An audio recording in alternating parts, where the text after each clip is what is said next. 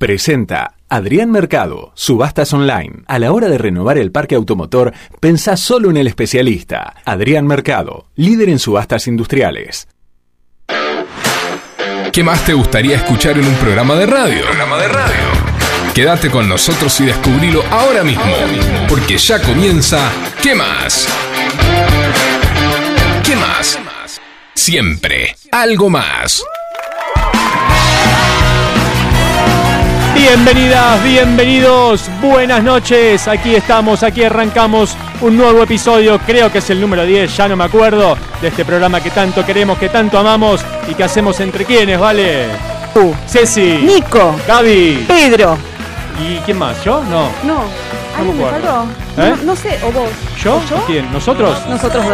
No claro. Fabio. Vamos a divertir, serán dos horas súper intensas. Vamos a dar lo mejor, con garra y corazón. Con este equipo vamos al frente. Todos los lunes vamos a estar en 105.9 FM Sónica. Los vamos a acompañar, este equipo la va a romper y esto se llama quemar. No sabemos ni quién hace este programa, pero lo hacemos igual todos los lunes de 19 a 21. Aquí estamos para acompañarlos, para que nos acompañen. Esto se llama quemar, juntos lo vamos a hacer, con ustedes del otro lado. Ustedes ahí, y con nosotros acá, serán dos horas super. Y seremos cada vez más, lo que cantemos que más, que más, todos los lunes que más, que más. Y seremos cada vez más, lo que cantemos que más, que más,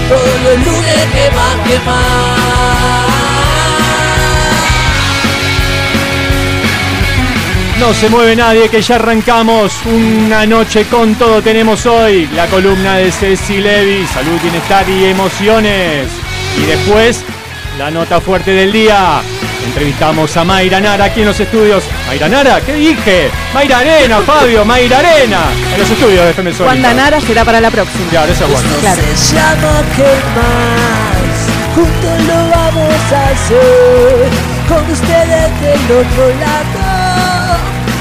Y con ustedes ahí, y con nosotros acá, serán dos horas super intensas.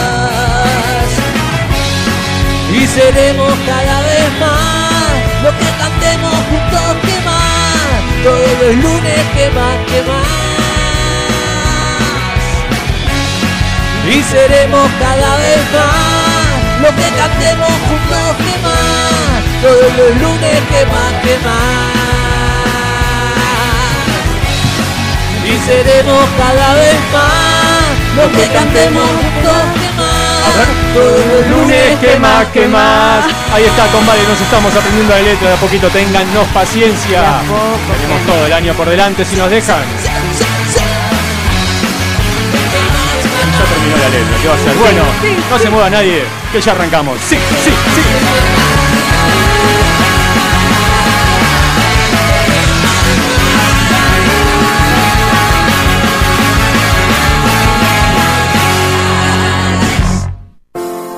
Fusión Medicina Integrativa. Un equipo de profesionales que aborda la salud de una forma integral.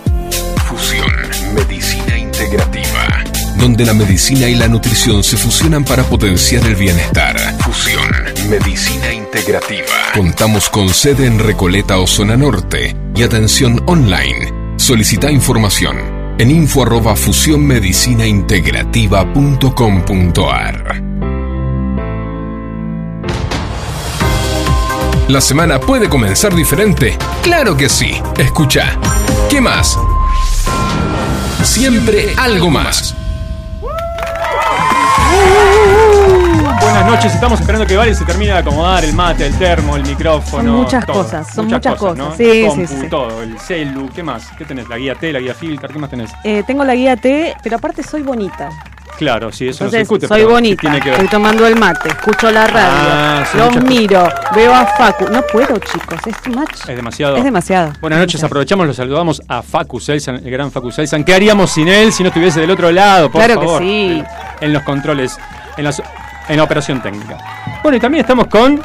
¿Con quién estamos? ¿Con una genia. ¿Ah, sí? Sí, sí, sí, sí, Sí. sí, sí. Estamos acá acompañados con una persona que yo quiero un montón, Ajá. la señora, señorita, doña Doña, como Doña Rosa. Cecilia Levi.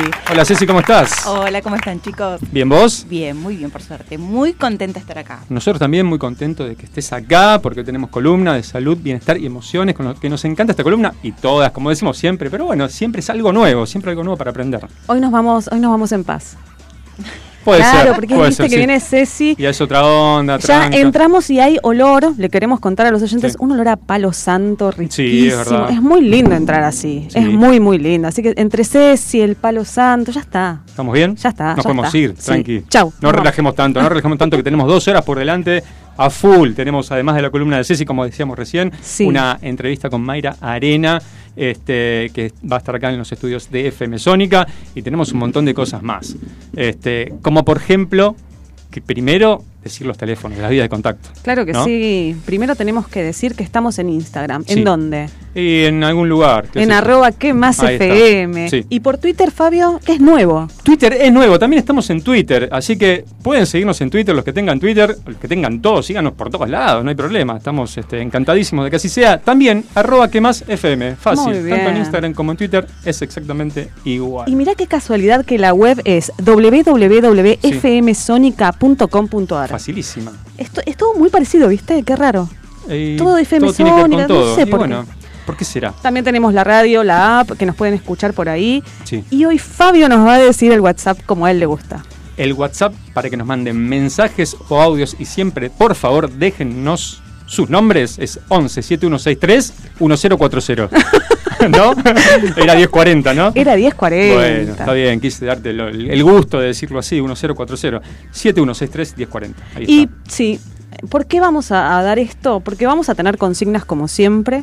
Este, y bueno, eh, nos pueden, ya sin consigna nos pueden dejar un saludo que nos encanta. Claro, hola, ¿cómo están? Buenas noches. Este, nos vemos en el Buenas noches, día. casi, buenas tardes, casi buenas noches. Ya te diría buenas noches. Ya, Uy, o sí. no sé si es porque está nublado, pero yo de No, no, acá. es cierto. Acá tenemos este, un lindo ventanal, le comentamos a los oyentes, que se ve Avenida La Prida, pleno centro de Villa Martelli, y se ve mucho movimiento, pero es de noche. Así Así, es. que bueno. Eh, ¿Y cuál es la consigna del día? ¿De qué vamos a hablar hoy? ¿De ¿Sobre qué nos pueden mandar mensajes ya mismo, si quieren? Y nos pueden mandar sobre algo que perdimos. Pero ¿por qué, Fabio? Vos hoy me comentabas que habías leído algo. ¿Qué es? ¿Te acordás de una plaza en Italia? Sí, este, bueno, eh, en Italia, un pueblo futbolístico, si los hay, se perdió algo típico de, de cualquier pueblo futbolístico, ¿no? El, el- el elemento vital del deporte. Que le pedíamos a Doña Rosa cuando era chica. y que Eh, Doña Rosa la pinchaba. La pinchaba, Sí. o el perro la Sí, mordía, le clavaba sí. los colmillos, y era terrible ese momento. Era Ay, irrecuperable. qué feo, qué feo, sí, sí. O la colgabas arriba de un techo y nunca más. Bueno, esto pasó en la plaza esa. A ver cómo fue. En la plaza de Italia, en una plaza en Italia, encontraron, haciendo unas obras de reparación en una iglesia, Sí. ¿sí? Un montón de balones. Vamos a decir balones como dicen los... los No me gusta balones. es eh, este, eh, cometa, balón, nevera. No, no, que los chicos te hablan pastel todos en lugar de la torta, no, no, no. Bueno, pelotas encontraron. El fulbito, una cosa así. El fulbo. Claro. El fulbo. la talope. ¿La talope? La talope, la pelota. Ah, bueno, no, nunca ¿Sabés había- lo que significa Bopolipi y Bopomapa y no sabés lo que significa talope? No lo puedo creer. Es cierto, Bueno. es cierto. Para mí el fútbol es belleza. Belleza, exactamente. Grande Facu. Qué grande, Facu, siempre está ahí, eh. Bueno, este, ¿Cómo, este cómo es historia? ¿Dónde, ¿Dónde encontraron las pelotas? A ver. eh, eh, pará porque eh, en Ascoli Pizzeno, no sé si se pronuncia así. Ascoli, creo, ¿no? Ascoli Pizzeno. Bueno, después le preguntamos a un italiano, ahora a, llamamos pocos a- kilómetros de Roma. De Roma. De Roma. De Roma. A pocos kilómetros, exacto. Dos, dos tanos diferentes. Sí. Ah, bueno, puede ser. El del norte y el Es del... una ciudad italiana. Bueno, No sé, vamos, yo la verdad es que no conozco, pero si me quieren llevar, vamos y conocemos. ahora en un ratito terminemos el programa y hacemos una escapadita. Claro. Este, bueno, estaban en el techo de una iglesia, ¿no? Un montón de pelotas. decenas, decenas de pelotas que estaban ennegrecidas por el paso del tiempo. Tremendo. Este- Pero ¿cómo hacían los pibitos para colgar las pelotas ahí arriba? No entiendo. Y pero la tiraban y se colgaba. Sí, yo colgaba, te, te juro de verdad, yo colgaba pelotas arriba en una fábrica que teníamos una cortada cerca de casa. Claro, viste cuando Munro. con bronca que decís, decían, la meto. ¿Cómo sos tan animal? Me decís, soy, soy malo, ¿qué crees que haga? Y las colgaba. No, no es que eras malo, es que tenías mucha fuerza. Vamos a, Sí, mi- va- vamos a ver ese lado. Tendría que haber invocado al arco, no arriba de un techo, pero bueno, es otro capítulo. Este, bueno, ¿qué perdieron? ¿Qué perdieron ustedes? Este, que, que decís, o que perdieron y después se encontraron, ¿no? También puede ser, pero ¿qué perdieron que decís, la pucha, ¿dónde lo dejé? Mirá que dije la pucha, ¿eh? estuve bien. Muy bien. Eh, ¿Dónde los dejé? ¿Dónde lo perdí? ¿Quién me lo afanó? Porque también puede ser eso, vos pensás que lo, perdís, lo perdiste y te lo afanaron. Eh, como la plata, la billetera, el celular, que cosa muy típica, ¿no? Tal cual. La plata es la típica de perder y que nunca más. Y después de repente te pusiste algo, metés la mano en el bolsillo y decís, el otro día me pasó. Y dije, ay, 500 pesos. Ay, qué alegría, qué alegría. Soy rica. Mira, mientras lo encuentres enseguida, después de haberlo perdido, No, fenómeno, no, es la inflación que hay, por ahí lo encontraste el año, que, el año que viene y decís, chao. es que no, no, o se ve cuando- que estaban ahí. Me ha pasado de encontrar plata en un libro, eso por no agarrar los libros, ¿no? Australes. Australes, australes. ¿Para qué sirve esto? Ni, ni, ni para reliquia. Decís, bueno, Patacones. ¿te acordás? Mamá? Patacones. Bueno, claro, hay que tener cuidado con la plata en Argentina que rápidamente Tal cual. eh, pierde su valor, ¿no? Eh, pero bueno, igual es lindo encontrarla. Bueno, ¿cuánta gente le ha pasado que encontró en libros dólares eh, o cosas que encuentra afuera que lo tenían guardado y daban los libros y, y estaban ahí? Sí, sí, sí, Eh. muchas historias así, ¿eh? Pero haber perdido, bueno, muchas cosas. Encontrado también. Yo soy eh, Mm, especialista en encontrar perros. Pero no los perdés. Yo no los pierdo. O sea, Yo los encuentro todos, son todos per- perros perdidos, son todos míos. ah, los pierde otra gente y los encontrás vos, Sí, está sí, bien. tengo y un te los problema. quedás. Sí, mal. bueno, pero es una acción de bien. Y ¿No? sí, sí, sí. Entonces, bueno, que la gente nos llame, Sí. que la gente nos mande audio y que nos dejen su nombre y nos digan qué perdieron o qué encontraron también Sí, después de sí, mucho sí, tiempo. como vale, que encuentra animales. Tal cual, tal Este, cual. Yo una vez perdí un CD, te- en una época en los 90, mira, de cuando te estoy hablando, ¿no? Sí. Eh, Viste que uno tenía esa- su colección de CD Sí. y costaba prestarlos. Y Sí, que no se prestabas, por favor, devolvémelo. Y presté un CD y bueno, lo perdí, no lo extravié, lo perdí porque no me lo devolvieron. Pero era un CD malísimo, igual uno de los pericos, Rabada Style, un disco así perdido de los pericos. Pero bueno, era mío, era de mi colección. Y digo, no lo quería perder. Pero bueno, la persona a la que se lo presté dejó de trabajar en el lugar donde compartíamos el lugar de trabajo. No la vi nunca más. No. Y chao, lo perdí. Pero bueno, esa también puede ser otra. ¿Qué perdiste porque Tal lo cual. prestaste y nunca más volvió? Tal No cual. porque, como ver, los libros. Los libros no se prestan. Exacto. Los libros no- Bueno, sí, depende a quién. No, obvio, depende a quién. Pero, viste, en general, ¿vos me prestaste algún libro, Ceci, alguna vez? No recuerdo. Buenísimo. pero- Y, ¿Y la vergüenza? ¿Has perdido alguna vez la Hace, vergüenza? desde que nací. que- Se la dejé a mi mamá. La dignidad. Mira, te cuento sin decir el nombre de quien me mandó este mensaje. Principios de la semana pasada, así arranca el día, la semana. Mensajito en un grupito muy reducido que tenemos con unos amigos. Me dice: Acabo de perder la dignidad, me dice un amigo. Estaba en el colectivo sentado, me saco el buzo y sentí que perdí la dignidad, que estuve con la panza afuera dos minutos hasta que me podía acomodar de vuelta la ropa. Y típica que enfrente tenés a la mujer más linda del mundo que viste hasta ese momento y está. te está mirando y decís, ay Ya está, Dios, ya me, está. me quiero tirar del colectivo. Pero no importa, Pero bueno. bueno. Siempre pasan esas Sí, cosas. Pero bueno. Perder el control remoto. Ah, Ay, qué fe- dos horas buscando ese maldito control remoto, nunca lo encuentro y después, bueno, estaba acá al lado de la cama tirado. Abajo de la almohada, una Sí. cosa así, ¿no? Sí, sí, sí, tal cual. ¿Vos, ¿Lo buscabas con anteojos o sin anteojos? Claro, ese es un tema. ¿eh? Tengo, tengo un problemón con los anteojos. Yo les voy a contar a los oyentes. Mis anteojos son transparentes. Sí. Y cuando me los saco y los dejo por cualquier lugar, No los ves ni no los veo. Entonces, no Ponele una alarma, un sonajero, un, no sé, un llavero gigante así, es fatal. fluo, algo. Sí. Es un error. ¿Vos, Ceci, Es- qué perdiste? Yo, plata seguro. Plata seguro. Em, la vergüenza. Estamos todos igual. todos, así que no te da problema. No, no, no cuenta, no cuenta, pues ya está. está claro. Eh, ¿Quién no ha perdido un corazón, no? Oh, Como ¿quién? dice, como dice esta señora.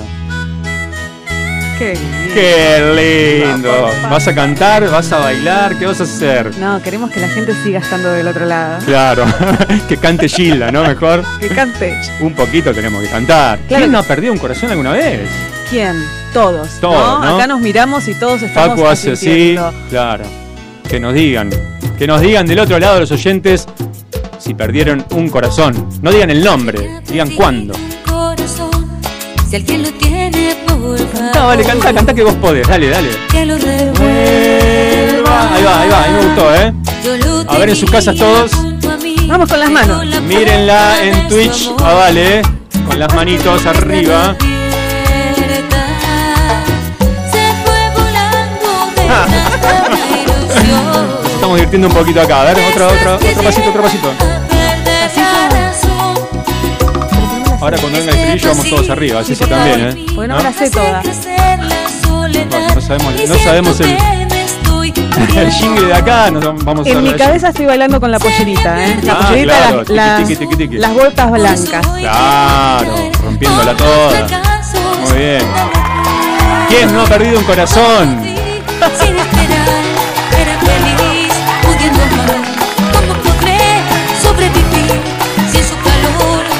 Vivir. Todos juntos, vamos.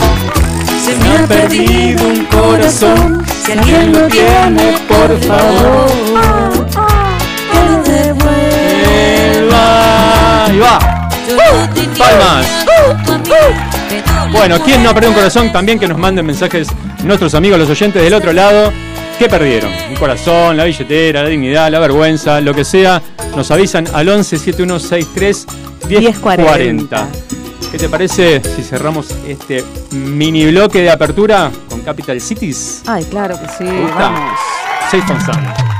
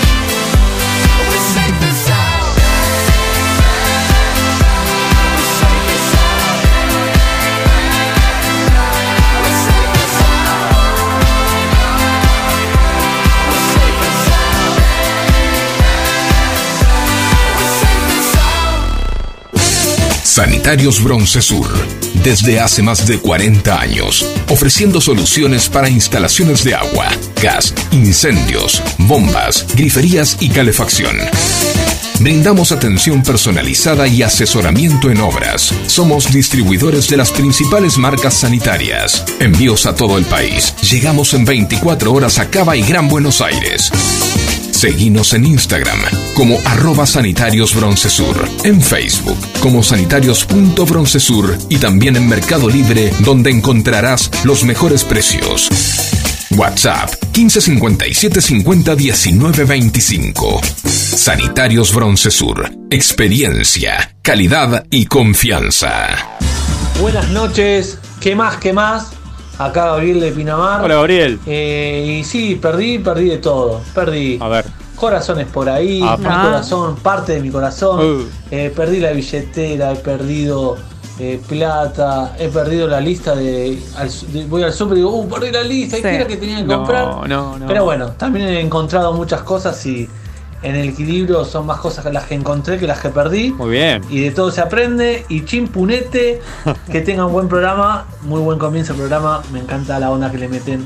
Vamos. Punete. Chimpunete, gracias Gabriel. Chimpunete. Bueno, sí, es la típica, ¿no? Perder plata. Tal cual. Perder la lista del supermercado. Hiciste la lista toda la semana, un mes, no sé cuándo. Llegaste al supermercado y decís, ¿la lista dónde está? Sí. Ay, Dios. Ahora hay una app para eso que, que uno va manteniendo la lista y la puede compartir con, con tu pareja, con la persona con, con la que convivís. Hay app para todo, está Sí, buenísimo. sí, sí, sí. Para encontrar lentes transparentes también. No, eso Tendría que haber lo esas. voy a pintar de fosforescente. Y sí, fíjate, fíjate. ¿Sabes qué? ¿Qué? Nos llegó un mensaje que dice que el candado de la valija que me prestó mamá para irme de viaje.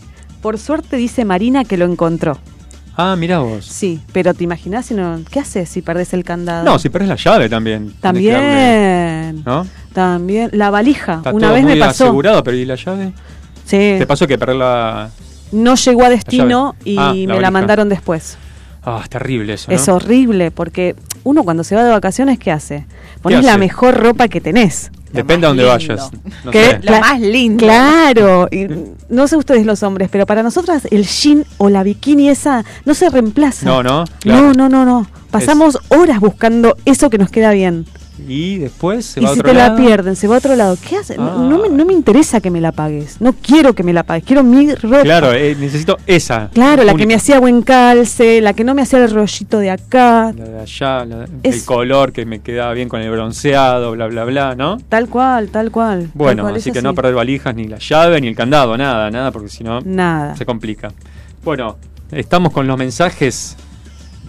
Estamos con los mensajes. Estamos con los Estamos mensajes. con los mensajes. ¿O perdiste algún mensaje ya que estamos hablando de perder mensajes? No. Eh, no, No. calculo que no, pero Ok, si lo pierdo después lo encuentro. ¿Sí? Sí, Bueno, sí, los mensajes sí. bueno. Esto quedan acá, acá Claro, en la no se van, computadora. no se van. Bueno, muy bien. Eh, mientras esperamos más mensajes sobre cosas que perdieron al 1171631040, queremos escuchar, Vale, ¿cuál es el tema Vale de hoy? ¿Estás preparada? Queremos escuchar cuál es tu canción y que nos cuentes por qué. Bueno, mi canción es una canción de Evanescence, Ujú. que es una canción muy linda y que tiene un significado muy especial. ¿sí? Habla de esas personas que se fueron, que no están más. Este, quería traerles esta canción, quería que conozcan un pedacito de mí, como siempre, en, Así este, es. en esta parte.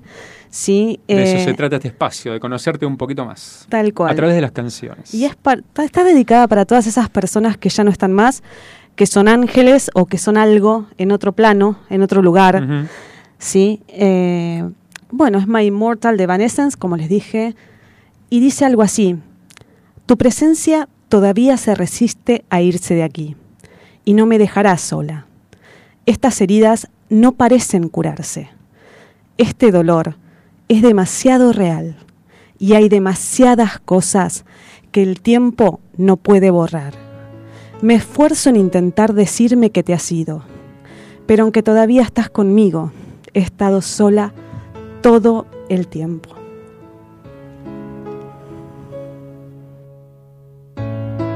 So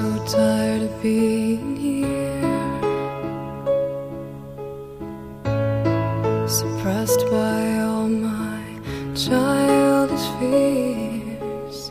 And if you have to leave, I wish that you would just leave, cause your presence still lingers here. And it won't leave me alone. These wounds won't seem to heal. This pain is just too real. There's just too much that time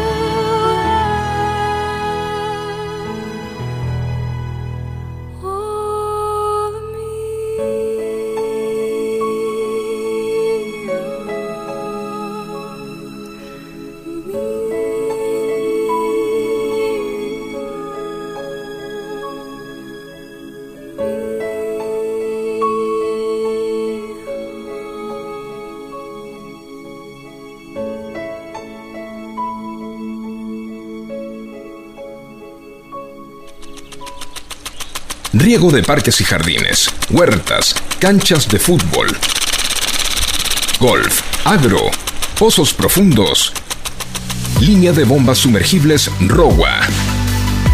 Todas con respaldo y garantía de ROWA de dos años.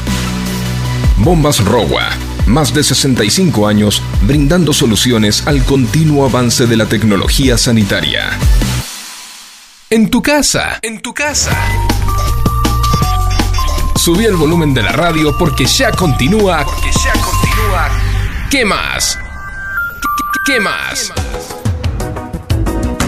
Muy bien, ya subieron el volumen de la radio porque aquí estamos de vuelta. Qué lindo momento, vale, que pasamos recién con esta canción, con este Es temazo. hermoso. Este, nos hiciste emocionar y vos también te emocionaste. Sí, sí, sí, sí, es muy linda. Muy lindo, muy lindo. Bueno, gracias. Gracias por abrirte así, por compartir así con todos nosotros y con los oyentes este tipo de, de anécdotas y de vivencias, ¿no?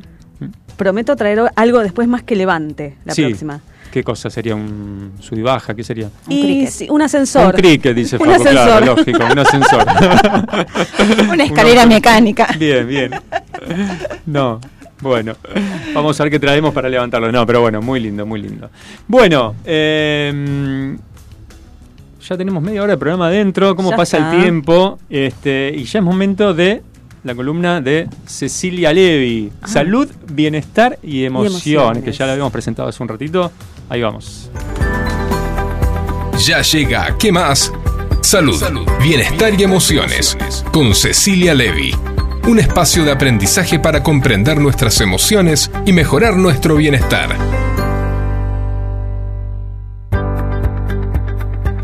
Muy bien, oficialmente buenas noches, Ceci, ¿cómo estás? Bienvenida. Buenas noches. ¿cómo Welcome. andan? Welcome, welcome. Welcome. ¿Qué hallé? ¿Qué hallé, loco? ¿Qué tal? Bueno, ¿Bien? bien, muy bien por suerte. ¿Qué te trae hoy por aquí? Hoy, no, no, nada, me Tranqui. pasé, vi luz. Vio una luz bueno, colorada sí. Acá siempre hay luz. Yo me enteré siempre. que venía Mayra Arena y vine. Ah, mira vos. Ah, no veis ni por Vale, ni por O mí, que- ni por Facu. O sea que ella no, no está ni interesada por ni, en su hablar, columna. no. Qué bárbaro. Bueno, me voy a hacer. quiere autógrafo de Mayra. Claro.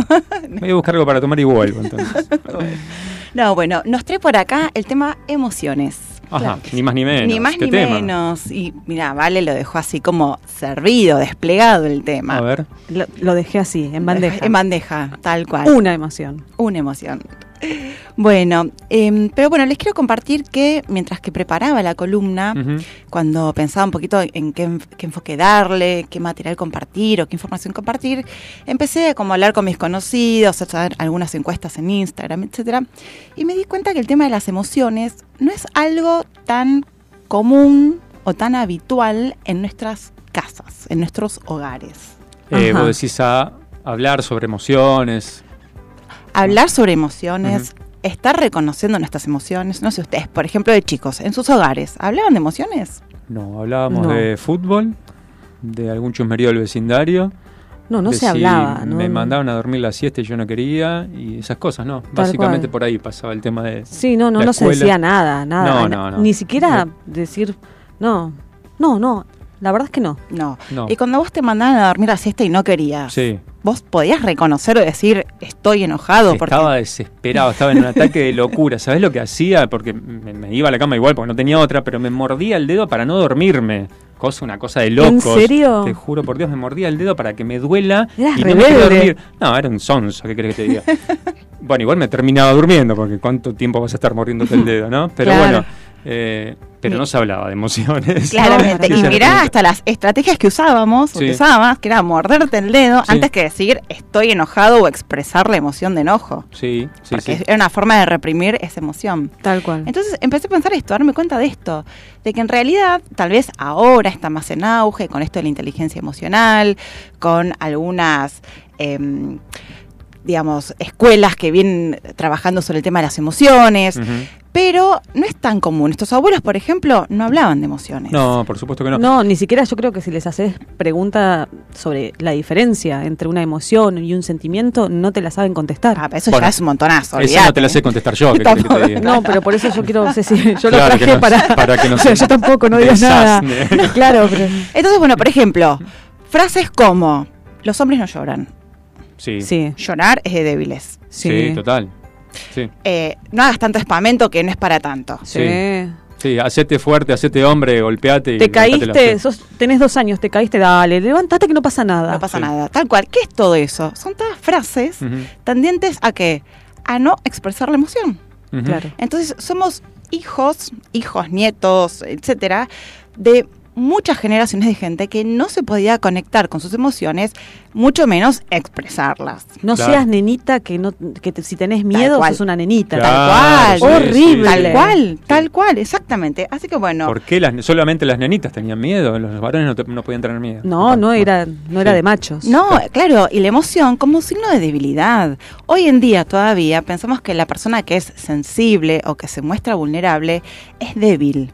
Se toma la vulnerabilidad o mostrar una emoción o un llanto como signo de debilidad, lo cual es una locura. No llores en el trabajo. No lleves en trabajo. Bueno, Claro. estamos llenos, estamos atravesados por todo eso. Entonces, vamos a arrancar por ahí esta columna, Ajá. digamos, o el tema de emociones que da para muchos, muchos encuentros, pero vamos a arrancar por ahí, por darles lugar a las emociones, para, digamos, reconocerlas y para poder ponerlas en la mesa y poder como, bueno, integrarlas en nuestra vida de otra manera.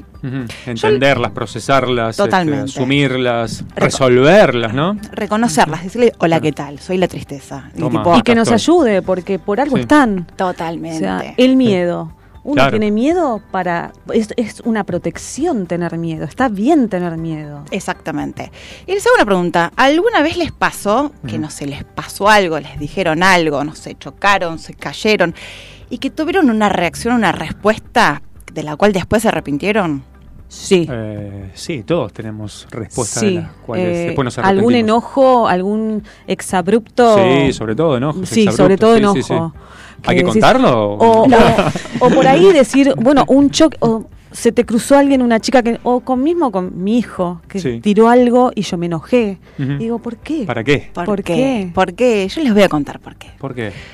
Las emociones nos vienen acompañando desde que somos humanidad. Las emociones son inherentes al ser humano, al ser vivo, ni siquiera ser humano, al ser vivo. ¿sí? Tienen por principal función la supervivencia y son sumamente rápidas.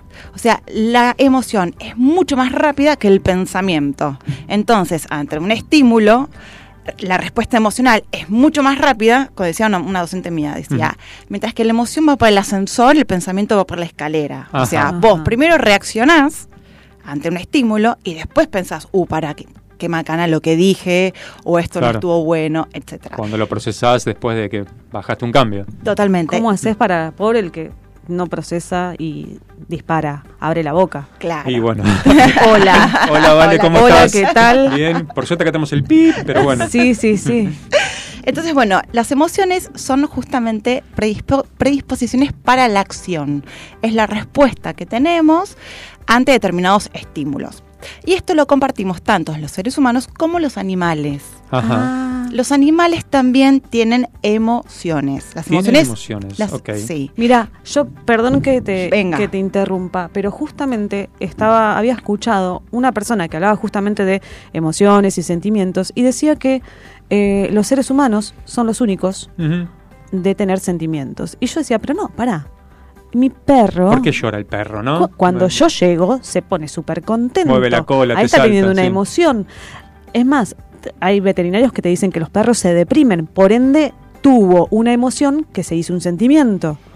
Bueno, ahí ya esto es así. Los animales tienen emociones, no tienen sentimientos. Ajá. Porque los sentimientos es ante una emoción hay un proceso de razonamiento que no lo tienen los animales, que sí los tenemos los seres humanos. Los seres humanos somos los únicos seres capaces de pensar en nosotros mismos, como autoanalizarnos, digamos. Sí. Entonces, el sentimiento le pertenece a esa capacidad que tenemos los seres humanos de pensar en nosotros mismos, en nuestros sentimientos, en nuestras emociones, etcétera, etcétera. Hacemos. El sentimiento se compone de la emoción más un proceso racional. Claro. Ese proceso racional no lo tienen los animales, pero sí tienen las emociones puras. Pero sí tienen emociones. Por Porque momentos hace- quisiera ser animal, así no estoy pensando y pensando, ¿no? Estaría Tanta bueno. manija Sí, para, sí. ¿no? ¿Qué ¿No? me habrá Tanto querido? Viste que hay gente que te dice, sí. ¿qué me habrá querido decir? Claro. Nada, te dijo hola nada más. Claro, claro. o sea, sí, Bueno, sí, eso ya es como el sobrepensamiento.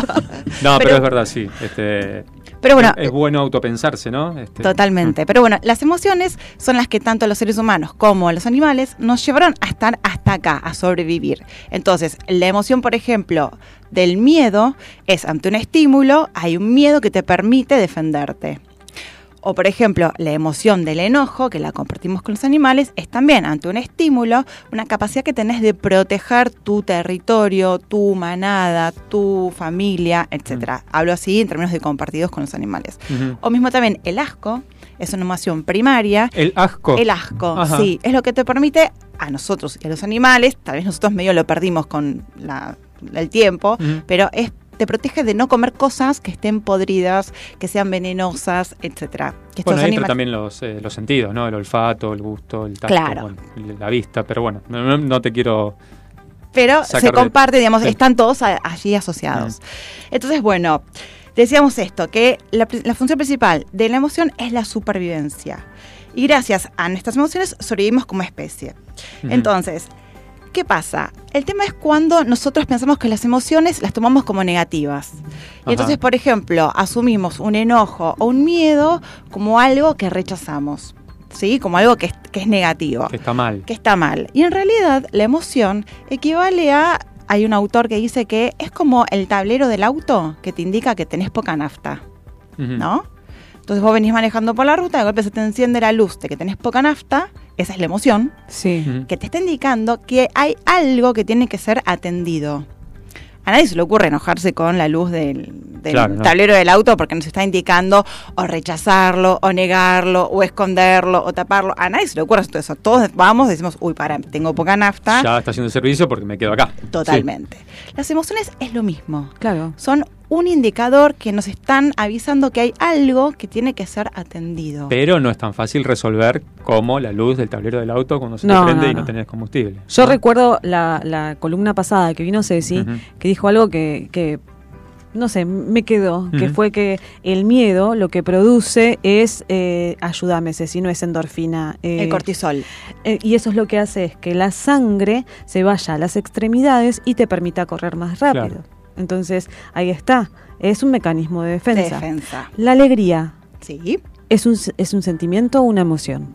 Bueno, ahí hay varias escuelas, digamos. Hay escuelas que toman solamente como seis las emociones básicas. Hay escuelas que toman 12, 18, 24. Digo, la verdad es que entrar en eso a los efectos de, de, digamos, vamos a tomar, yo por lo menos tomo como básicas las que están vinculadas con la protección o con la supervivencia. Ajá. El amor, por ejemplo, es una que está vinculada con la supervivencia. El amor es un... Yo pensé que el amor era un sentimiento. No, es una, se lo toma como, eh, como emoción. Ajá. Y puede ser el amor erótico, que Ajá. también lo compartimos con los animales, que están vinculados con la reproducción, Sí. o el amor tierno, el amor ternura, que está vinculado con eh, los, El afecto, La la, familia. maternidad. la, la maternidad, Ajá. y esas cosas.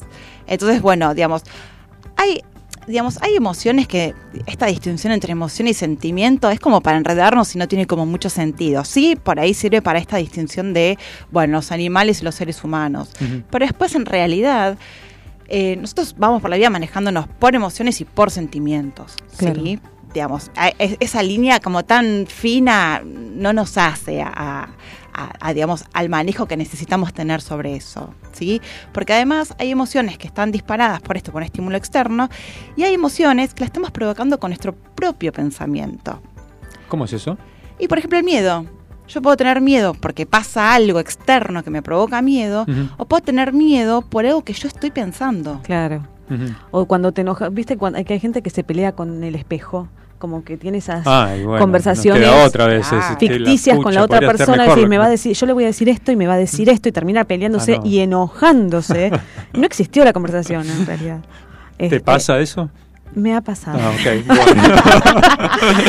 no quisiera Después de después del psiquiatra, no, Bien. mejoré las pastillitas. Bueno, una de las invitaciones de esta columna es a esto, a poder salir también del espacio de la mente, donde yo estoy chiqui chiqui chiqui chiqui chiqui chiqui con el espejo, como decís vos, para poder bajar eso a una expresión. ¿Sí? Ajá. Y esa expresión es poder, es poder primero sentir, poder reconocer qué emoción estoy sintiendo y poder expresarla. Cuando nosotros podemos hablar con los otros, podemos comunicarnos, ¿cuántas veces esto que vos traes vale es tal cual? ¿Cuántas veces estamos acá en la cabeza peleándonos con alguien o enroscados con algo que después cuando logramos hablarlo con el otro, pierde peso? No era tan grave. No era tan Claro. grave. Tengo, mira, hoy me pasó que me enojé ayer con mi hijo y como siempre lo dejo pasar y hoy le hablo y le digo, ay, ¿por qué te enojas así? ¿Por qué me tratas tan mal? Yo ya venía preparada, preparada para con los tapones de punta porque sabía que me iba a decir de todo. Me dijo, tenés razón, ma, disculpa. Mirá. ¿Y viste cuando decís, Claro, sí, sí, todo o sea, esto que armé antes, ¿para, ¿para qué? qué? Totalmente. ¿Por qué? Claro, sí.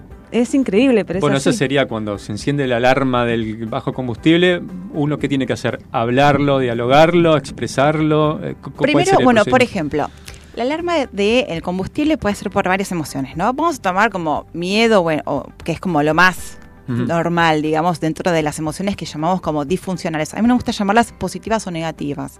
Sí. Son funcionales en el sentido de que nos abren posibilidades, no sé, emociones que nos predisponen para hacer cosas que nos expanden, que nos hacen crecer, que, que no sé, eh, viajar, cambiar de trabajo, como emociones que nos hacen, nos, nos amplían la vida, o emociones que las llamamos disfuncionales porque justamente nos retraen. Entonces, bueno, vamos a hablar, por ejemplo, del miedo, que es como la más normal en cuanto a lo más común o lo más compartida.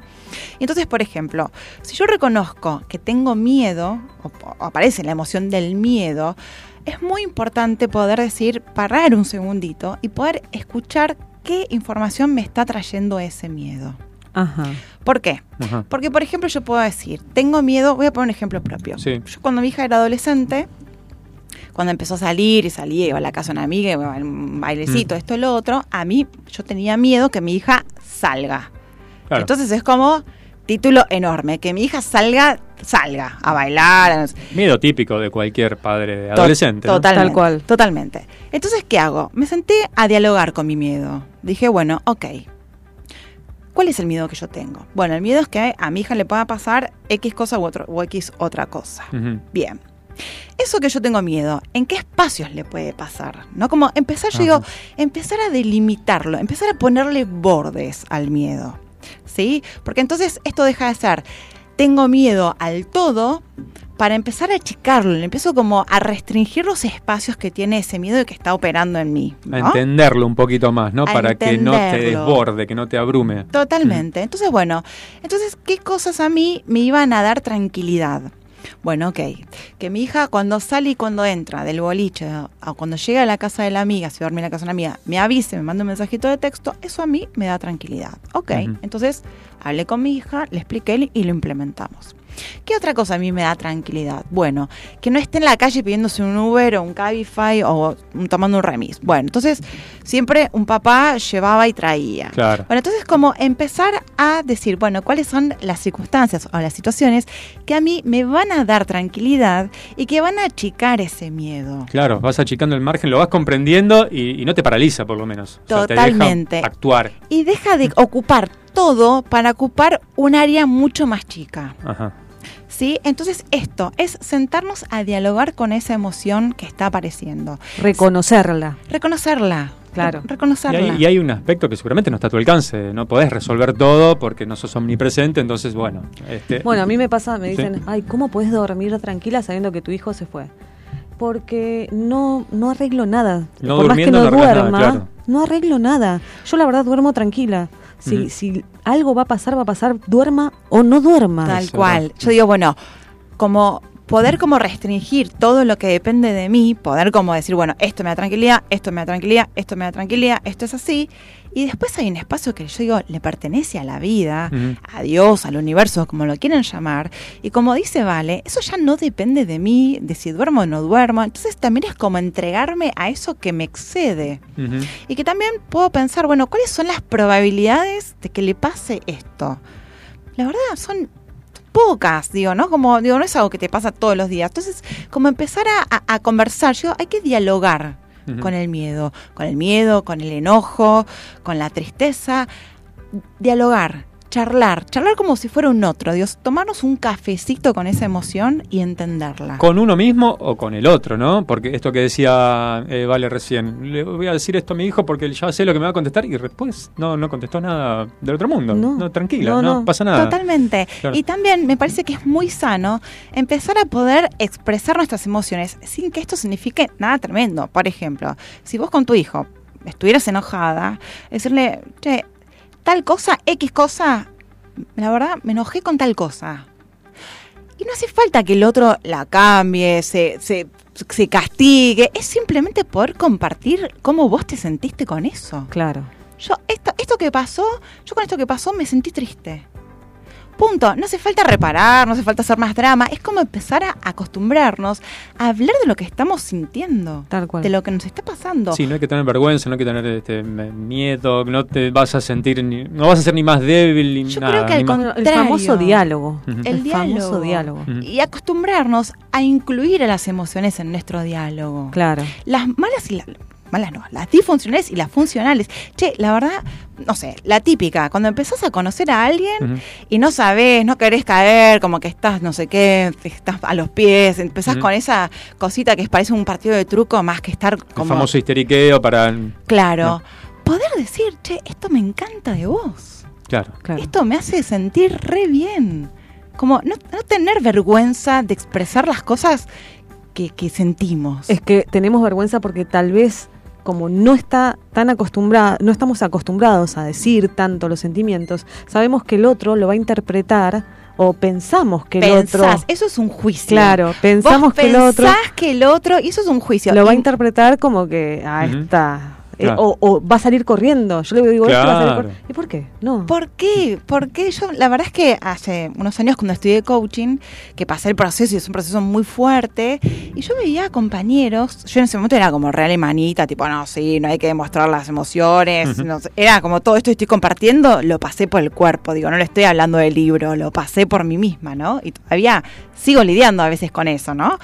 Este, pero digo, yo para mí no había que, no sé, contar ciertas cosas íntimas para mí era vulnerabilidad. Con- o llorar era vulnerabilidad. Y yo veía a mis compañeros y aprendí un montón. Dije, wow, y ahí pude como reconocer la fortaleza, la fortaleza de ser eh, abierto, Ajá. de, de Tal cual. mostrarse Tal cual, vulnerable, claro.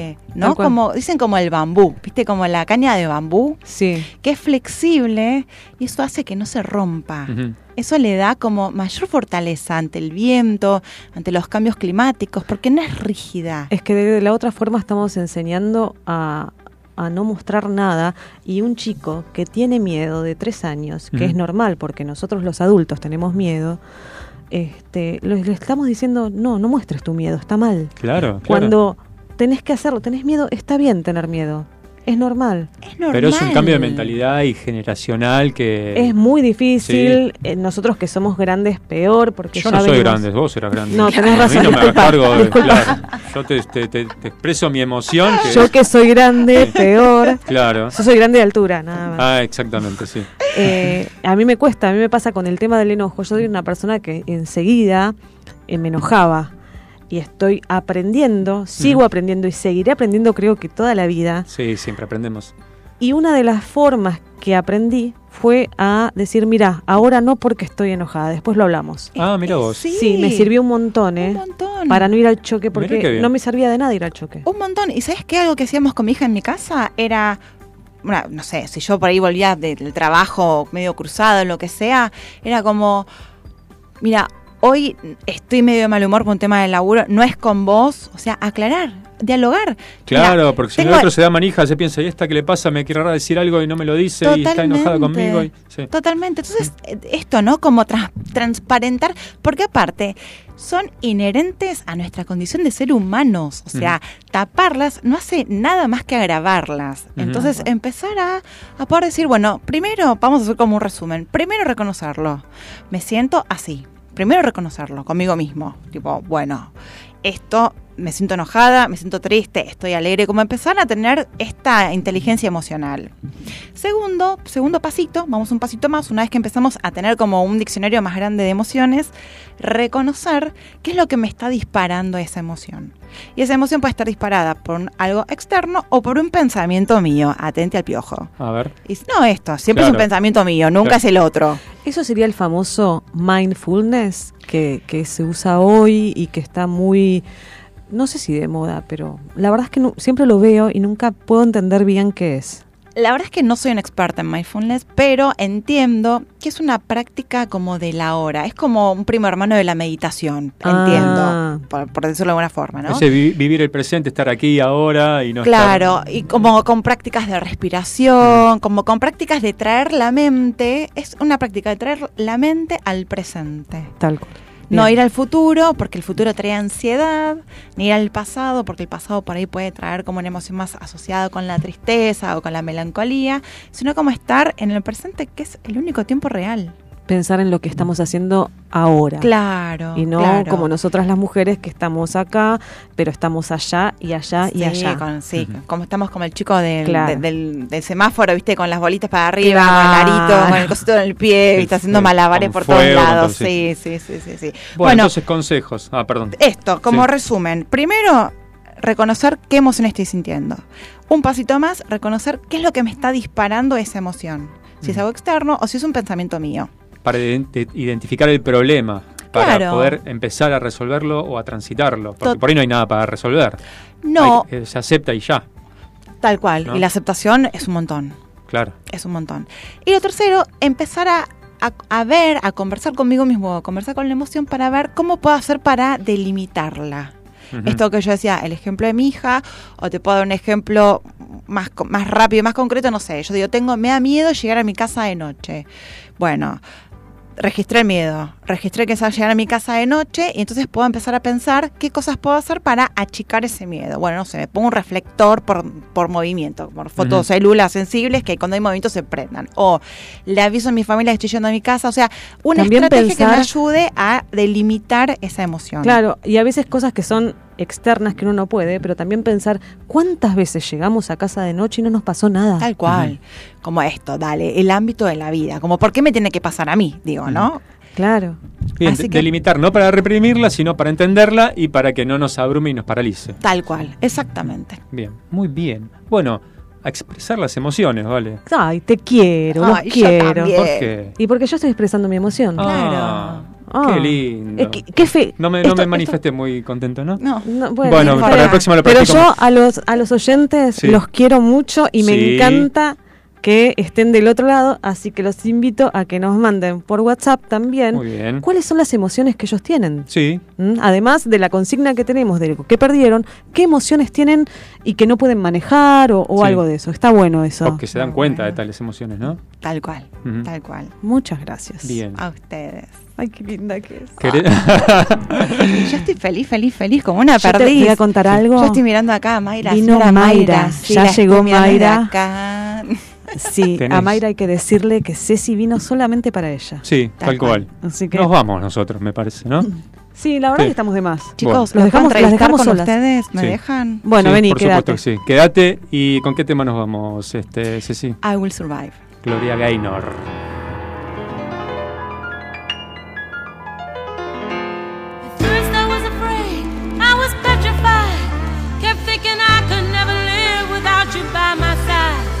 But then I spent so many nights thinking how you did me wrong. And I grew strong. And I learned how to get along. And so you're back from outer space. I just walked in to find you here with that sad look upon your face. I should have changed that stupid lock. I should have made you leave your key. If I'd have known for just one second you'd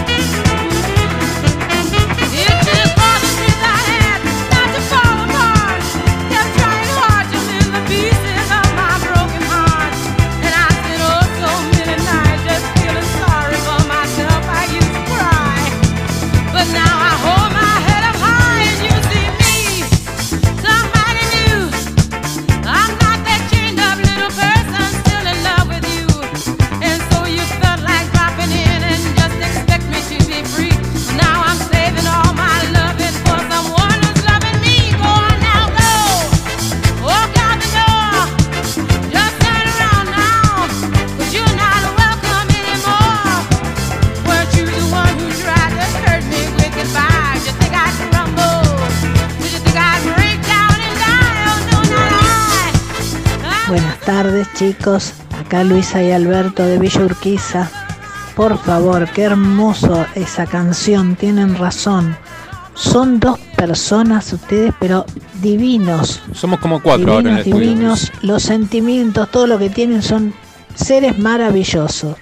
Esa canción es, pero más que buena. Qué canción, ¿no? Excelente. Eh, yo lo único que encontré varias veces, va así, durante mi larga vida. A ver, a ver. Este, fui encontrando, qué sé yo, un peso Mm. cuando, bueno, un peso por ahí era un viaje de colectivo, Claro, ¿no? naranja. O al, qué sé yo, dos pesos, sí, a, a veces plata caída. Todos bienvenidos, todos en el piso, bueno, pero no de gran valor, de tanto valor. Yo Bueno, no he poco, perdido nunca nada, creo, no perdido no, nunca nada. No es como nosotros. El Eh, programa es más que todo lo que plantean ahora y todo es son todos programas de lujo que aún Gracias, Luisa. Así es, de lujo. Y de- como es de lujo, nos tenemos que ir a una pausa y ya volvemos con Mayra Arena.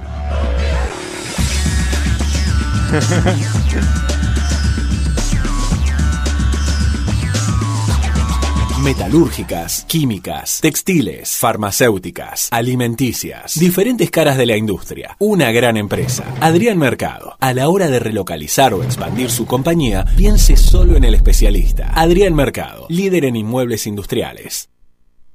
En FM Sónica nos vamos a una pequeña pausa. Si querés, mientras tanto, sintoniza otra radio para ver si encontrás algo mejor. Aunque creemos que no. Aunque creemos que no. En la 105.9 iniciamos nuestro espacio publicitario. Seguí conectado a la noche de la radio. Seguí conectado a la mejor programación. FM Sónica. 105.9 desde Vicente López, Buenos Aires, Argentina. Tenemos todo el aire que buscabas.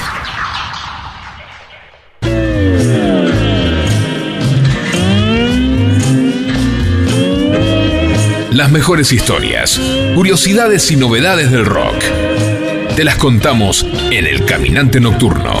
Los lunes, de 21 a 23 horas, con Eduardo y Andrés. El Caminante Nocturno. Pasión sin límites por el rock.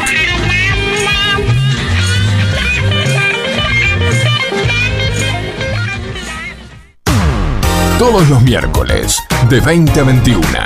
Night Music. Con la mejor música de todos los tiempos. Y especiales de tus artistas favoritos.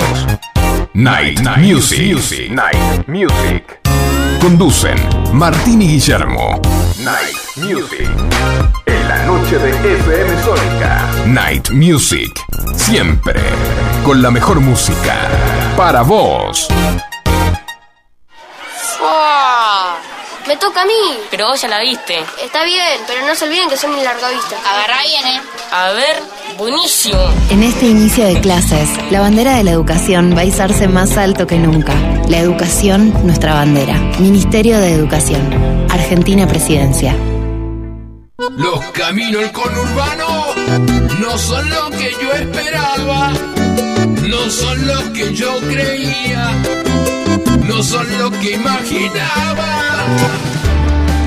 Por eso Cristian Salles y Sebastián Vargas te invitan a recorrer todas las noticias del conurbano. La hora de salida, todos los martes, de 18 a 19. Aquí no ha pasado nada. Solo por FM Sónica 105.9. Y entérate de todo lo que pasa en tu barrio.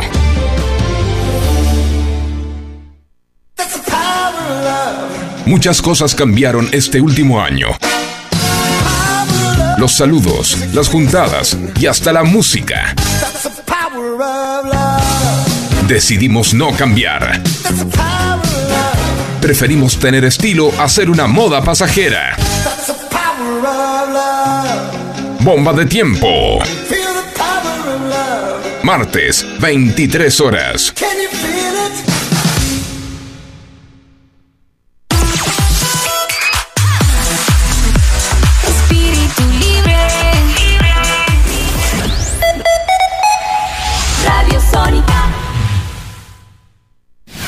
FM Sónica. Sónica.